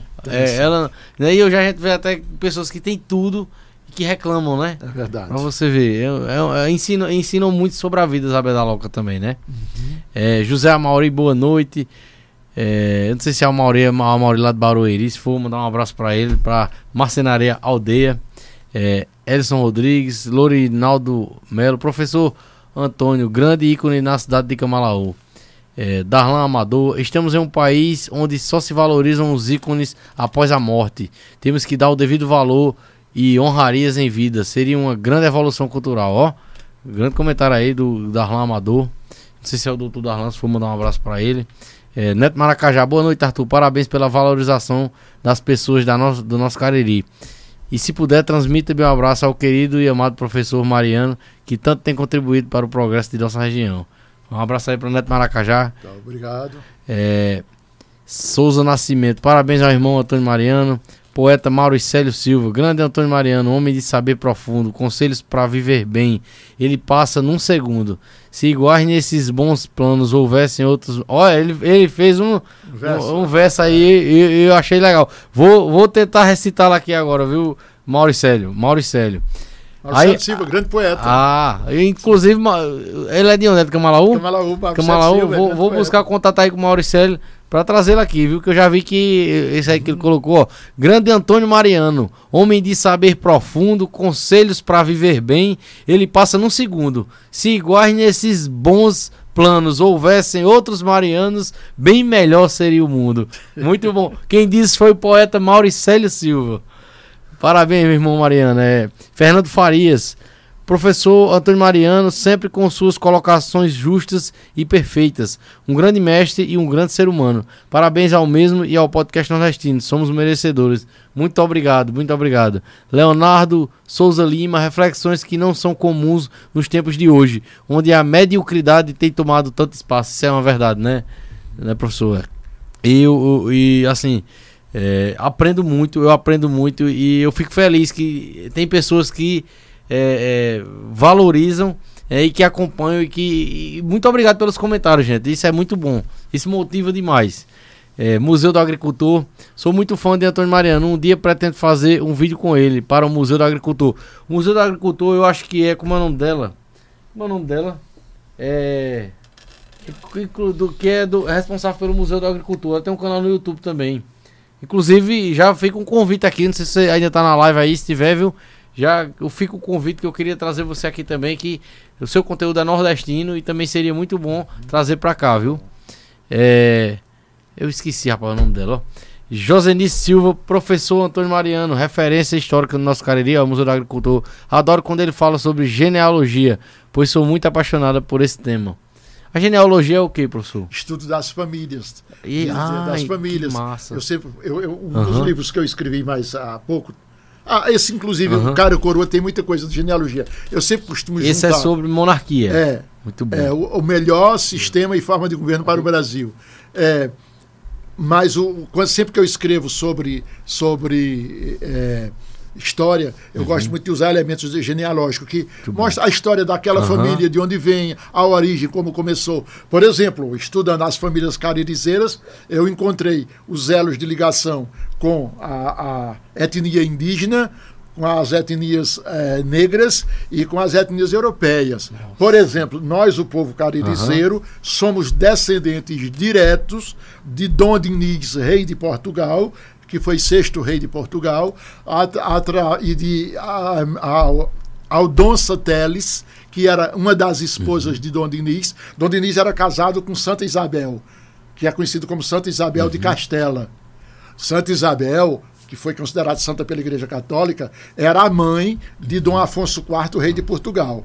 E, e Dom Diniz era também casado, tinha, tinha também que o- os reis tinham mais de uma esposa, geralmente, com Aldonça Teles. Da, de Aldonça Teles, ele teve, um, ele teve um filho que foi Dom Afonso Sanches, Dom Afonso Sanches, que era o senhor do Castelo de Albuquerque, que deu origem a toda a família Albuquerque, mas que era o as- ascendente direto de Jerônimo de Albuquerque, o Adão pernambucano. Eu acho que eu me referi a esse cara em algum momento Foi na, na o, Alda- o Adão. Pernambucano e, a- e- e através do Adão Pernambucano que teve que quando faleceu deixou oito esposas 45 filhos e cento e, e muitos netos é, praticamente todos nós é, somos aqui da nossa região e do, do. Nordeste quase do geral nós somos descendentes de Jerônimo de Albuquerque que é cognominado Adão Pernambucano, justamente por ter sido o pai de todas essas gerações. Ele era tão assim, tão criativo, tão ousado, que quando ele veio de Portugal para o Brasil, ele trouxe todas as famílias ilustres de Portugal. Ele trouxe um representante, um casal, porque ele tinha um sonho de criar aqui no Nordeste do Brasil, especificamente em Pernambuco, na capitania de Pernambuco, ele tinha o propósito de criar algo que ele chamava de a Nova Lusitânia, um novo Portugal. E aí ele trouxe todas as famílias ilustres para cá. Aí aqui ele, ele, ele teve, tinha oito esposas, duas mulheres brancas, três mulheres negras e três mulheres índias. Pra fazer a miscigenação. É, fazer a miscigenação. Respeitava todos no mesmo nível, respeitava os filhos no mesmo nível e fez questão que os pais direcionavam os casamentos de casar todos os filhos com as famílias ilustres vindas de Portugal. Automaticamente ele miscigenou, ele mesclou a, a etnia brasileira com pessoas de todas as ilustres raças portuguesas aqui com a etnia brasileira. É fantástica a história de, de, de Eu Jerônimo. gosto também desse Um assunto. viu? fantástico. E Isso, é- isso é uma coisa que a gente precisa saber. muito bom, muito né? bom. E Eu- nos dá, sabe, Aham. Arthur, uma. uma para as pessoas que gostam disso, é, Uhum. é evidente. Quando você estuda genealogia, ah, ah, não, mas nós descendemos de, de índios. Que ótimo! Nós somos de etnia indígena, dos autênticos eh, donos dessas terras. Uhum. Ah, é de etnia negra. Que ótimo! Nós todos, nosso, nosso corpo corre um pouco da genética do sangue é negro. Mas nós somos também igualmente descendente das casas reais europeias, dos brancos europeus. Então, isso nos dá uma coisa que pouca gente entende, a grandeza de ser brasileiro. Especialmente a grandeza de ser nordestino. Nordestino. Com Nós certeza. somos o autêntico Brasil. Porque a miscigenação, a aculturação se faz aqui. Daí esses, sermos um, um verdadeiro depósito de- dessa cultura criativa, que se revela na música, na poesia, ah, no desenho, na pintura, na- sabe, de um modo geral, todas as artes, sabe, que hoje a gente é portador dessa grandeza cultural, tem justamente origem nessas raças que estão em nossas origens. A genealogia, ela estuda e, e- e- especificamente isso. E não desmerecendo, professor, é, os poetas, os músicos do sul, do sudeste, não desmerecendo ninguém, Sim, mas certeza. eu acho isso mesmo. O, o dos nordestinos são me- os melhores poetas, são os melhores músicos, são os, são os melhores tudo. Pois Eu, é. Eu- eu isso é o hoje- resultado de uma cultura miscigenada, de uma cultura, não é, de um povo aculturado, porque nós trazemos em nós a grandeza de um povo de diversas tendências, Uhum. de culturas diferentes que aqui se uniram. E embora o, o preconceito Uhum. a- de raça ainda exista, mas a gente tem tudo para vencer esse preconceito, graças a essa capacidade que nós temos. Né? E, e, é, o meu vilar, eu, o senhor falando aí da questão da, da o senhor, você falando aí da questão da genealogia, é, eu conversei depois do, do, do episódio que eu fiz quinta-feira passada com o Marquinhos da Serrinha, é, Silvio Vilar, que é de Taperoá. O meu Vilar eu sei que é de Taperoá. Sim. Porque meu bisavô veio do lado de Taperoá, constituiu família em Sumé e a partir de lá começou outra Certo. família. E aí é, eu, eu fiquei muito orgulhoso e muito feliz porque Silvio Vilar me falou que o Vilar nosso é, é um só. E o mesmo Vilar de Ariano Suassuna é o mesmo Vilar Sim, sim, meu. Eu sei que não somos parentes porque é muito distante, mas eu fico muito orgulhoso e muito feliz de saber disso. Sim, com certeza. E, e que a origem do Vilar veio de Portugal também. O, o senhor sabe alguma coisa? Sei. Sim, Sobre os sei, já Vilar? sei um pouco sobre a família. Todas as famílias, especialmente as caririzeiras, a gente devota a elas uma, uma um, assim, sempre um pouco de pesquisa. Uhum. Porque é o nosso povo, é a nossa gente, é o que a gente encontra no dia a dia. Uhum. E todas essas pessoas têm esse grande mérito de trazer esse, esse é, sinal da cultura portuguesa, mas quando chega aqui é enriquecida pela cultura indígena e pela cultura eh, negra. Eu acho que a nossa grandeza está aí. Nós somos diferentes nesse aspecto. Muito bom. Né? Continua lá, lá nos comentários lá, Kevin. Eu, deixa eu ver qual foi que eu parei. Foi no. Foi ali, Nita, Nita Rosane. É, boa noite, professor Antônio Mariano. Eu tenho muito respeito por você. É, Gleide Magne Alves Bezerra mandou um- uns, umas mãozinhas ali. É, Edivalson Lima, ele explica muito bem. Luzimar Dantas da Silva. Lúcio Dantas, boa noite, amigos e amigas. É, Luzimar. Thaís Saturno. É, Luzimar mandou grande conhecedor e professor. Seis Andrade, parabéns, professor. Sérgio, mandar um abraço pro meu amigo Sérgio, tá lá em, em São Bernardo do Campo, São Paulo. Cuida, Arthur, tamo junto, Sérgio. É, Seis Andrade, professor Antônio Mariano, sempre foi, é sempre, sempre será. Show de bola. Angélica Leandro, minha noiva, que tá acompanhando a gente aí, que é, é a diretora do podcast nordestino aqui, Angélica Leandro, o melhor podcast do Nordeste. Você é suspeito pra falar, mas muito obrigado, te amo. É. Cícero Andrade, é, não entendi o comentário dela. É, João, João Aurélio, ligado na instrutiva explicação do professor Antônio Mariano, grande referência no Cariri Paraibano sobre assuntos espirituais. Parabéns. É, aí fala porque sabe o que está falando. Grande orgulho para nossa Camalaú. A Maurício de Oliveira, boa noite, assunto complexo. É, mais complexo, mas o professor Antônio Mariano explica muito bem como outro comentário ali, viu? E você traz o entendimento pra gente de assuntos complexos, isso é muito bom. É, Aristeu Chaves, boa noite, professor Antônio Mariano é um grande estudioso e referência na nossa região. Marinaldo Chaves, grande professor Antônio Mariano, sempre será nossa referência, tanto na educação quanto no lado humano. Emerson Felipe, ótimo podcast. Professor Antônio Mariano, grande referência do nosso Cariri. João Aurélio, parabéns pelo assunto tão importante. Compartilhar algo assim é importante. Muito obrigado, viu? Muito obrigado pelo feedback. Fábio Aguiar, grande professor. Maria Lucinalva, assunto muito bom. Principalmente para quem tem educação. Se não quer assistir. Eita, parece que tinha alguém brigando aí pelos comentários aí. Graças a Brigaram, foi nos comentários aí? Ah, então, então. é, vamos, vamos encerrar. Os... Mandar um abraço para o meu amigo Jorge Dugado, de Parnamirim, Pernambuco. Oi? Ah, removeu? Olha, isso é, isso é uma produção, rapaz. E três filmes, a melhor produção audiovisual do Nordeste, não, do Brasil. A melhor produção audiovisual do, do Brasil. Kevin aí foi competente, disse que removeu, que tinha alguém aí Brigando. que foi, que tava É brigando aí, natural, é conversando natural. besteira aí, É parece. natural.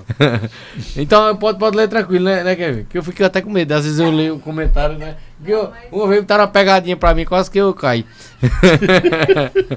É, normal.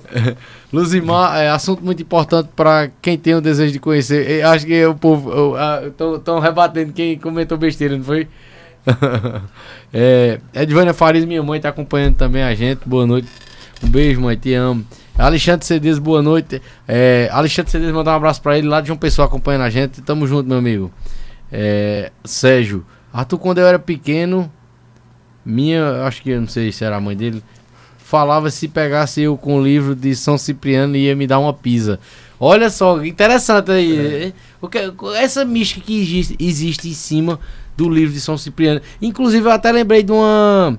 De um fato aqui, lembra daquele cara que foi assunto no Brasil todinho, aquele Lázaro, que ninguém conseguia pegar ele, que ele tinha feito um, um crime Sim. lá pro lado do Goiás, Sim. e a polícia não conseguia pegar, e os caras dizendo que era porque ele tava com o livro de São Cipriano e ele Sim. tinha o corpo fechado. O que, o, o É. que o senhor tem a Não, dizer o- sobre o, livro, o livro de São Cipriano, na verdade, Arthur, é assim, é um livro comum como qualquer outro. Uhum. É um livro de práticas diversas. É, é claro que hoje você não encontra mais a versão do livro São Cipriano original, é muito difícil. Mas o, os verdadeiros livros São Cipriano é, é um conjunto de receitas, de orações, de rituais, é, onde ali tem algumas bruxarias, feitiçarias, que na verdade são emanações negativas que são potencializadas através de uma ritualística. É fácil de entender também, e a gente pode fazer. ah, porque é é uma coisa simples que a gente precisa compreender. Toda vez que a gente pensa numa pessoa, isso é científico. É científico. E dentro da física quântica é muito compreensível. Todas as vezes que eu penso em alguém, imediatamente eu mando um flash eletrônico para aquela pessoa. É como se minha mente disparasse. Tchá, Né? Um flash. Igualzinho, eu digo sempre às pessoas, igualzinho a um, a um controle de televisão. A mesma coisa. Você com controle de televisão, você aperta aqui e seu televisor liga, desliga, muda de canal, não é isso? Por quê? Porque o pequeno aparelho, que é o, o controle, quando você aperta no botãozinho, ele manda um flash, né? uma onda eletrônica, um flash, que altera a televisão. Nossa mente funciona igual a, a- a, a mesma coisa do controle da televisão. Toda vez que eu olhar aqui para Arthur e eu penso em Arthur, eu mando para você um flash. Então, durante o dia, minha mente está sempre. Um exemplo grosseiro. Tá tchá, tchá, Uhum. tchá, enviando flashes eletrônicos. Esses flashes eletrônicos, eles são carregados de emotividade. Porque uma coisa é a energia do pensamento e a outra é a do sentimento. A energia do, do pensamento, ela leva, a, a- a- leva, vai a mensagem na energia do pensamento, mas ela pode ser potencializada pelo sentimento. Tá. Se eu mando para você uma benção, uma benção, eu penso em Arthur e penso assim, ah, Deus abençoa Arthur. Então essa, se eu colocar isso com muita força mental, você vai receber a descarga da emoção junto com, com do pensamento junto com o sentimento. Você vai receber a ideia da bênção. O que é que vai acontecer? Você ou aceita ou, ou você rejeita. Se sua mente estiver de alguma forma compatível com a minha, ela vai aceitar, mesmo que seja uma mensagem negativa. Se sua mente está equilibrada, ela não vai aceitar mensagens eh, negativas. Então, é uma coisa bem simples. A bruxaria, a feitiçaria, ela se espelha nesse princípio. Então, eu não gosto de uma pessoa, dando, dando uma de feiticeiro agora. Eu não gosto de uma pessoa e aí eu resolvo prejudicá-la. Como é que eu faço? Eu faço um ritual que potencializa essa minha ideia de prejudicar aquela pessoa. E aí eu uso um ritual. Para que o ritual? Para eu ter ajudadores. Porque os espíritos negativos, eles se juntam a mim naquele momento para a gente mandar uma mensagem negativa para aquela pessoa. Aí a gente potencializa, pode ser, o rito pode ser usar sangue ah, humano, sangue de É animal, algo que o povo chama também catimbó. catimbó, né? despacho, macumba, coisa desse gênero, né? E aí, aí manda a mensagem. Se a pessoa estiver com a mente despreparada, ela recebe ah, o impacto E acaba funcionando esse e tipo acaba funcionando. Olha só. Se a pessoa não Uhum. estiver, ela então aquela aquela flash vai lá Uhum. e retorna para quem mandou. O feitiço se volta contra o feiticeiro, como costuma se dizer. só. O que é que o livro de São Cipriano faz? É um livro comum, como qualquer outro. Agora, foi criado muito preconceito em torno daquele livro. Quando eu era criança, ele falou aí, eu Foi. passei por Se essa mesma dificuldade dá uma pisa nele. para ler o livro de São Cipriano, nossa, que foi uma dificuldade. O primeiro livro de São Cipriano que eu li foi uma dificuldade. Porque as pessoas anos, tinham medo. A polícia perseguia. Olha só. A polícia perseguia a quem lesse E até aquele hoje livro. ainda é um. É, ignorância. Aham. O livro, se você pegar um livro, é um livro comum. Agora, se mal usado, tem umas histórias muito. Eu não vou contar aqui porque o Uhum. relato seria longo, mas eu sei de um caso, de um caso de uma pessoa que pediu o livro emprestado, foi recomendada que não usasse de forma errada, ela usou e 15 dias após usar o livro ela simplesmente morreu. Olha É, só. eu, eu tenho mais de um exemplo desse caso. Ah, quer dizer, o livro, não, não é o livro. É o conteúdo, É o conteúdo. se mal usado. Porque, para ser sincero, o livro São Cipriano também tem coisas boas. Lá tem algumas orações que são sadias, sem nenhum problema. Tem receitas medicinais que são normais. Agora, tem algumas bruxariazinhas que quem quiser fazer uso, é claro que vai sofrer o impacto dentro da lei de causa e efeito, porque tudo que a gente faz, a gente paga.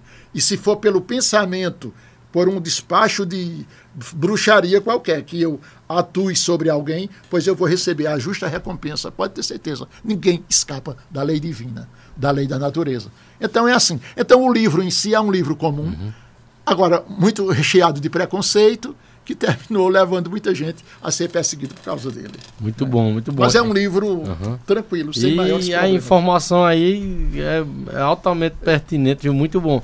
Eu não sabia as informações. Eu, eu, eu, eu tenho até medo desse livro. né? Eu nunca quis nem saber dele. Não, mas é um livro. Aham. A gente aprende muita coisa com ele. Agora, tem um lado negativo que não é bom.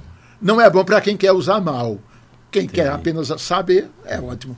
Sem problema nenhum. Professor Antônio, eh, veio até uma curiosidade aqui. E eh, a gente precisa estar com a espiritualidade forte para que eh, não estejamos de uma forma com a mente fraca ou de alguma forma de um negócio desse que alguém fizer pra gente.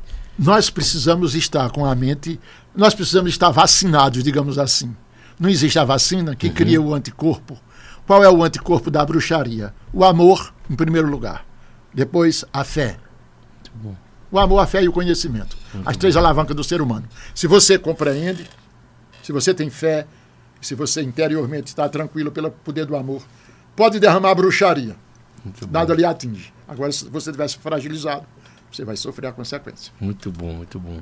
É. Cadê? Damiana Anjos, boa noite. Uma aula de conhecimentos. Top. Parabéns, Antônio Mariano. Professor Mariano, homem sábio. Sandra, boa noite. Parabéns, professor Antônio. Souza Nascimento, um abraço ao nosso irmão Antônio Mariano. Rios de Souza em Pombal PB. Aí, ó, meu pai tá acompanhando a gente também. Eu acho que você conhece meu pai, Limonta. Já foi Limonta. político lá em Sumé Ah, já. sei, Limonta. Alberto Limonta Vilar, Um professor. Antônio Mariano, uma enciclopédia viva no Cariri Paraibano. Show de bola. Vanessa Farias, eh, Sandra, professor Antônio Mariano é um grande orgulho para todos nós e sempre tem muito a nos ensinar. Obrigado por tudo. Eh, Carabino, grande Ravel, mandar um abraço pro Ravel. Mariano é um grande mestre. Eh, além de grande sabedoria, é um ser humano incrível. Valeu, Ravel, obrigado. Eh, o Sérgio aí, ó, eh, fala, o Sérgio foi o que perguntou, né, do Sou São. Cipriano. É, Geisa Fernandes, boa noite, parabéns, professor Antônio. Isso é sobre os livros.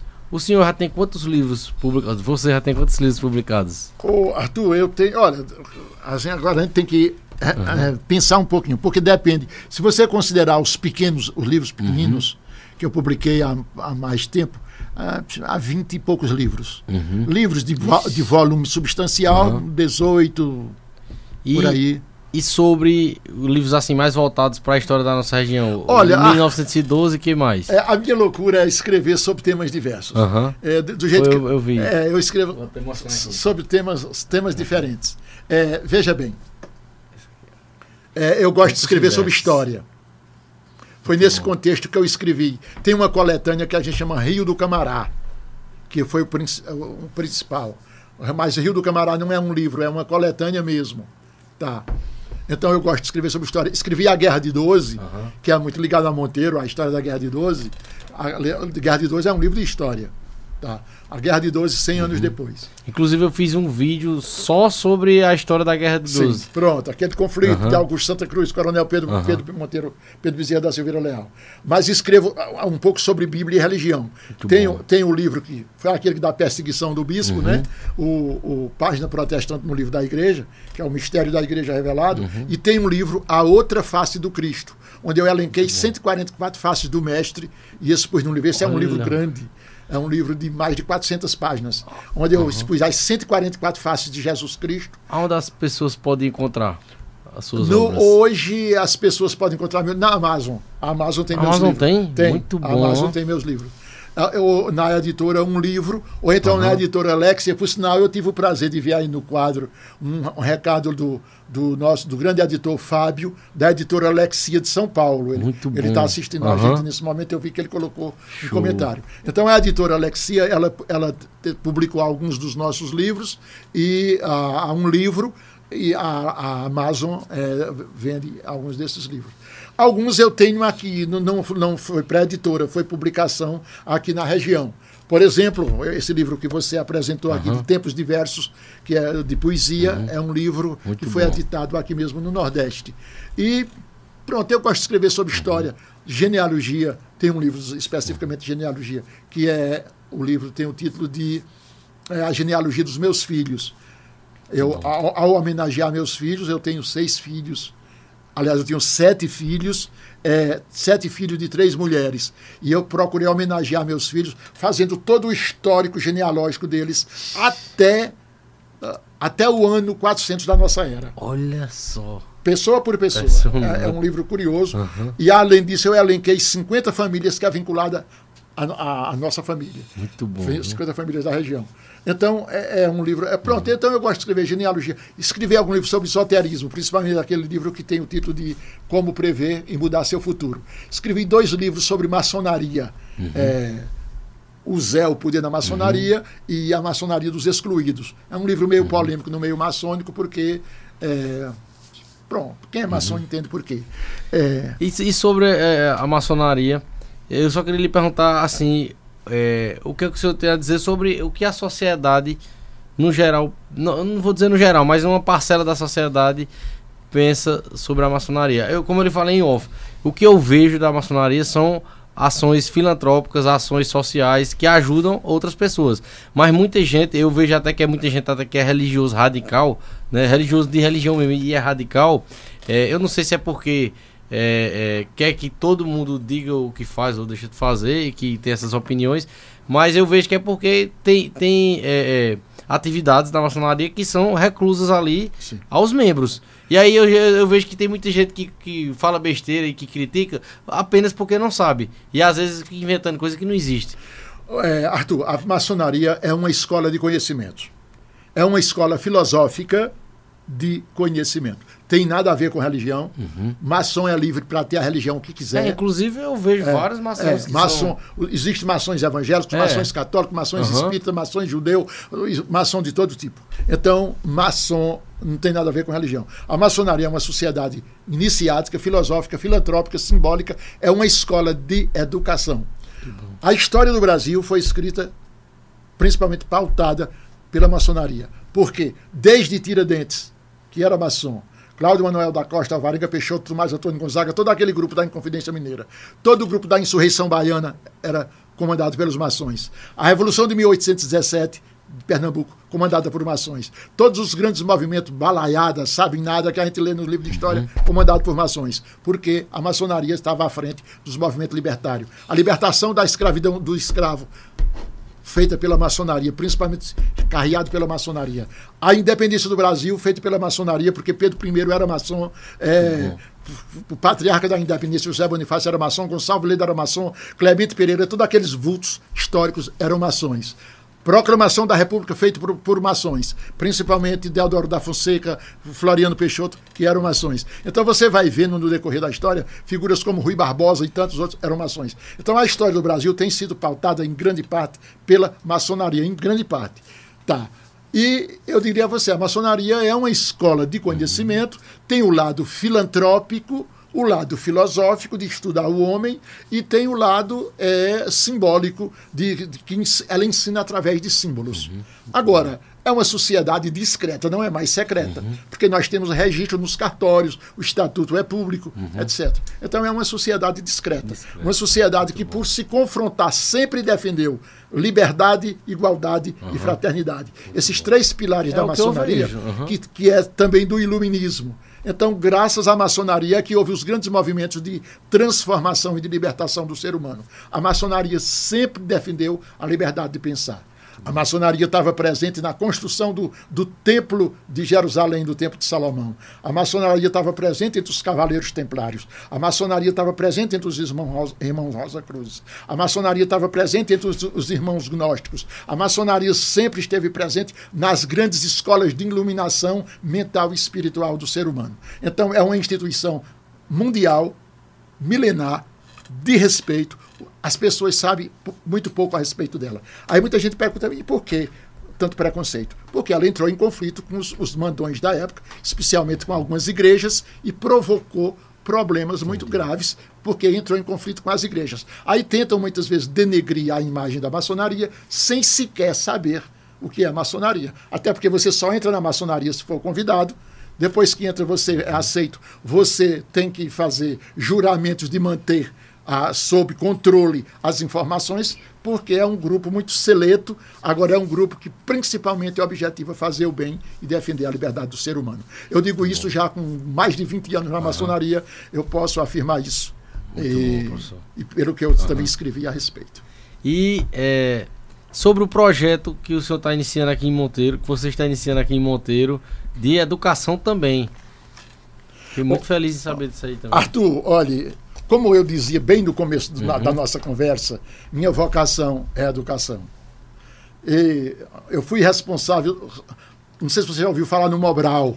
Uhum, já tempo da ditadura, falar, escola de alfabetização. Pois é, eu estava presente na fundação de escolas de alfabetização na época, porque eu sempre gostei de educação. Eu estive presente na fundação de escolas ao longo do tempo. E eu não me conformo hoje em ficar parado. Né? E agora eu estou difundindo a nível de região a grande universidade, o, o Centro Universitário Internacional, a Uninter, que está chegando em Monteiro, já estamos instalados. Vamos, vamos inaugurar. Você está convidado, vocês estão convidados para a inauguração que deve ocorrer nesses próximos dias. Vai ser uma solenidade simples. Está funcionando aqui na, na avenida principal. É, Sebastião Sebas, deputado Sebastião Sebas, ao lado do posto mais, depois do INSS. Uhum. Você chegando lá hoje, você já vê uhum. a, fachada da, do, do, da, da nossa instituição.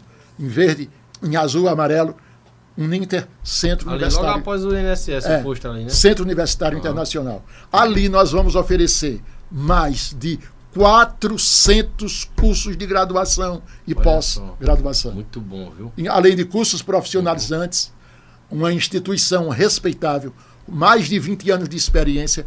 Nós temos vários polos hoje no exterior, na Europa, Estados Unidos, Japão. A gente tem polos da Uninter. A Uninter é uma instituição de respeito. Está chegando em Monteiro para servir todo o Cariri paraibano. Eu não quero ser exagerado, sabe, o, o Arthur? Mas uma coisa eu tenho certeza: a Uninter mudará a história da educação nesta região porque a gente vem com todo o gás para dar a oportunidade que ninguém nunca teve. Cursos que alguém só faz se se distanciar daqui para outras cidades maiores, uhum. mais distantes. Mas a Uninter vai oferecer aqui em Monteiro esses cursos de graduação, pós-graduação, profissionalização em nível é, médio e além de outros cursos menores. E é isso. É uma instituição grandiosa que está chegando a Monteiro para servir a todo o Cariri paraibano. Muito bom. E é muito é isso. Bom. E é, parabéns, parabéns pela iniciativa. E mais uma vez, com certeza, né, o senhor, você, durante a sua vida, revolucionou a educação da nossa região, desde o seu início lá em Camalaú. E agora continua ainda levando esse legado, como você falou, que é, é, uma, é, é um propósito de vida. Sabe né? por quê, Arthur? Eu já falei, vou repetir. Uhum. Porque o meu povo está sendo destruído porque lhe falta o conhecimento. E nós precisamos construir uhum. a sociedade nova, a sociedade do futuro, com base no conhecimento. É uma construção. Não é um homem que faz. Uhum. Não é um governante que faz. Não é uma pessoa que faz. É um conjunto de homens que se unem para dialogar, para ver o que é justo, o que é perfeito, o que é certo. E em cima deste diálogo, que é expresso por palavras como por ações, que a gente vai construindo conhecimentos. O trabalho que a Uninter vai fazer nesta região, sob a nossa responsabilidade enquanto gestor do polo presencial que está sendo mantido aqui, é justamente no sentido de dar oportunidades a quem nunca teve. Como nós outro, em outras escolas de outros níveis também procuramos dar é, oportunidade a quem nunca teve oportunidade. Fundamentado em quê? Nisso tudo que nós falamos aqui. Porque o homem é um ser que precisa se educar socialmente, economicamente, biologicamente e espiritualmente. Daí porque nós falamos tanto a respeito de questões espirituais. Nós somos uma unidade. Nós somos um ser que estamos em pleno crescimento o ser universal, esse ser maravilhoso que é chamado de Deus, ele se expressa através de cada um de nós. É como se ele, o Espírito Divino, estivesse fracionado em cada um dos nossos corações. E ele adquire consistência, ele adquire identidade quando ele assume uma personalidade, que ela se chame Arthur, que ela se chame Bira, que ela se chame qualquer pessoa que nós aqui temos. É, é Deus que está se revelando ali, se individualizando. Por quê? Porque nós sabemos que há uma caminhada. A nossa caminhada é para frente, para cima e para Deus. E essa caminhada para frente, para cima e para Deus, ela se faz principalmente baseada em três grandes pilares, em três grandes elementos. Um é a fé, a fé, que no dizer do apóstolo Paulo, é a certeza daquilo que a gente não vê, como está escrito no livro de Hebreus, na Bíblia. Então, a fé. A fé que é a certeza, que nos leva a conquistar né, espaço. Mas não é só a fé. A gente precisa do amor, né, do amor e do conhecimento. E é na esfera do conhecimento que a gente precisa trabalhar. Por isso, essa nossa vocação para as coisas da educação. Por isso a grandeza desse espaço que você cria, vocês criaram aqui, que vocês que é esse, esse podcast, que é a oportunidade de criar conhecimento. Também a oportunidade de fortalecer a fé. Uhum. Também a oportunidade de expressar amor pelas pessoas, na medida que vocês trazem, como sempre trazem, pessoas que trazem aqui mensagem de fé, de confiança, de respeito, de carinho. Então, fé ao lado do amor e ao lado do conhecimento, são os grandes esteios que a humanidade está construindo para a nossa grande ascensão derradeira, digamos assim, que é o nível de espiritualidade que todos nós haveremos de conquistar um dia. Essa é a caminhada e é por isso que nós estamos nessa luta. Muito né? bom, muito obrigado, muito obrigado pela sua presença, viu? Muito obrigado por todo o conhecimento compartilhado. Muito obrigado, muito obrigado, gratidão mesmo, viu? Eu que muito agradeço. Obrigado, Bira, viu? Muito obrigado mais uma vez. E vamos marcar para o nosso, né? Pra gente contar a história aqui do Gente Boa. Contar. Vamos, vamos marcar sim. É, é, professor Antônio sempre. É, sempre não, né? Mas na maioria dos podcasts eu termino sempre com, com algum verso. Algum verso, alguma poesia. Ou de alguém, ou eu mesmo que escrevo às vezes, sabe? Sim. Aí eu, eu preparei um aqui, inclusive até um que tem homenagem também para é, esse espaço aqui né, do, da I3 Filmes, Isaac, Luzia, Kevin, todo mundo que faz aí três filmes que é, nos proporcionam esse espaço aqui que é excelente e também a técnica que é totalmente profissional. Você vê aí como é eficaz aí, tá é eficiente o nosso, o nosso, então, técnica aí. Então, Arthur, me permita, uhum. me, permita vontade, me permita uh, agradecer, uhum. não é? Assim formalmente pelo o convite, uhum. agradecer a você, Arthur, agradecer a Kevin, né? agradecer a Luzia, né? agradecer pela vocês pela gentileza, pelo acolhimento, por darem suporte uhum. para que eu e como outros tiveram e terão a oportunidade de falar aqui. Agradecer a meu filho Ubira que fez questão de vir comigo né, deixou um pouco as atividades dele, fez questão de me acompanhar, como veio da outra vez. Uhum. Né? Isso é muito bom. Então, muito obrigado. A minha palavra nesse momento é de gratidão, gratidão. E só espero que, de um, alguma forma, eu tenha podido contribuir um pouquinho Com para certeza. a construção Contribuiu do conhecimento. Muito. Se um ser humano um, é, resolver algum drama de sua vida, construir algo novo e diferente e positivo e se engajar na caminhada para frente, para cima e para Deus, por conta dessa deste podcast de hoje, eu me sentarei, sentirei plenamente realizado. Com certeza, Porque, com certeza vai fazer diferença na vida Então que o Supremo Ser do Universo nos abençoe e muito obrigado, muito obrigado mesmo. Eu que agradeço pela presença. Aí é, é, eu fiz esse, esse pequeno verso aqui Eu vou até ler aqui porque eu não decorei. Fiz, fiz hoje, viu? Fiz hoje, Luzia? Aí eu disse assim: Eu sou muito feliz no podcast que eu trouxe para Paraíba. Segmento inovador, com conversa e simpatia. Lá em João Pessoa tem Canga Cast, Cast Arretado. Nos estúdios Arretado. Gente boa que bota pegado. O interior somos nós. Produção de excelência nós temos na i3 Filmes, empresa que é referência, com podcasts topados fazendo parte do time. Para política, o plano certo, na segunda é pulso firme. Para mulher e para os negócios, quarta-feira o poder delas. Temos também no estado o primeiro que foi criado para a cultura e nosso povo. E os papos são comigo. Não deixe de acompanhar o podcast nordestino. Ah, que bom, parabéns. Muito bom. E é com esse que a gente acaba o nosso episódio de hoje. Mais uma vez, muito obrigado, professor Antônio Mariano. E amanhã tem mais podcast nordestino, temos uma semana diferente. É, amanhã, logo mais às 7 horas, estaremos ao vivo novamente. E os nossos convidados serão o Rafael Moura, poetinha, e o poeta Ariel Freire. Pessoal lá de Pernambuco vai estar aqui com a gente amanhã. E se Deus quiser, vamos estar fazendo aí mais um, uma grande conversa, um grande episódio. Se Deus quiser. Muito obrigado, professor Antônio Mariano, mais uma vez. Com certeza fizemos história, viu? E o senhor vai ver aí, porque é o que eu digo. O podcast ele não se limita só a esse momento aqui. É, tem o depois, é tanto que eu fico ansioso para chegar em casa e assistir todinho, para ver as partes e, e sair fracionando ele meio, pelo meio do mundo aí, nas redes sociais na, todas as redes sociais de audiovisual e de áudio também a gente está presente aí, graças a Deus. Então, muito, muito obrigado a todos vocês que nos acompanharam, todos vocês que participaram. Quem conheceu hoje é, é, o professor Antônio Mariano, é, siga as redes sociais do professor Antônio Mariano. Eu coloquei lá no Instagram. O senhor, o senhor usa mais qual rede social? Eu uso um pouco Instagram, uhum. Facebook. Mas, mas olha, use porque o, o senhor tem que compartilhar, rapaz. É, muita coisa no, nas redes sociais, viu? Muita gente vai, vai gostar, com, com certeza. certeza. Okay. E como o senhor disse, com certeza o senhor vai conseguir é, é, é tocar a vida de muita gente, viu? Com o seu conhecimento, com a sua sabedoria. E é, quem conheceu o podcast Nordestino hoje, se inscrevam no canal, dê aquele like aí para dar uma força a gente, tá certo? E amanhã nos, é, é, chega aí com a gente de novo amanhã e, e, que amanhã tem mais papo, tem mais podcast nordestino.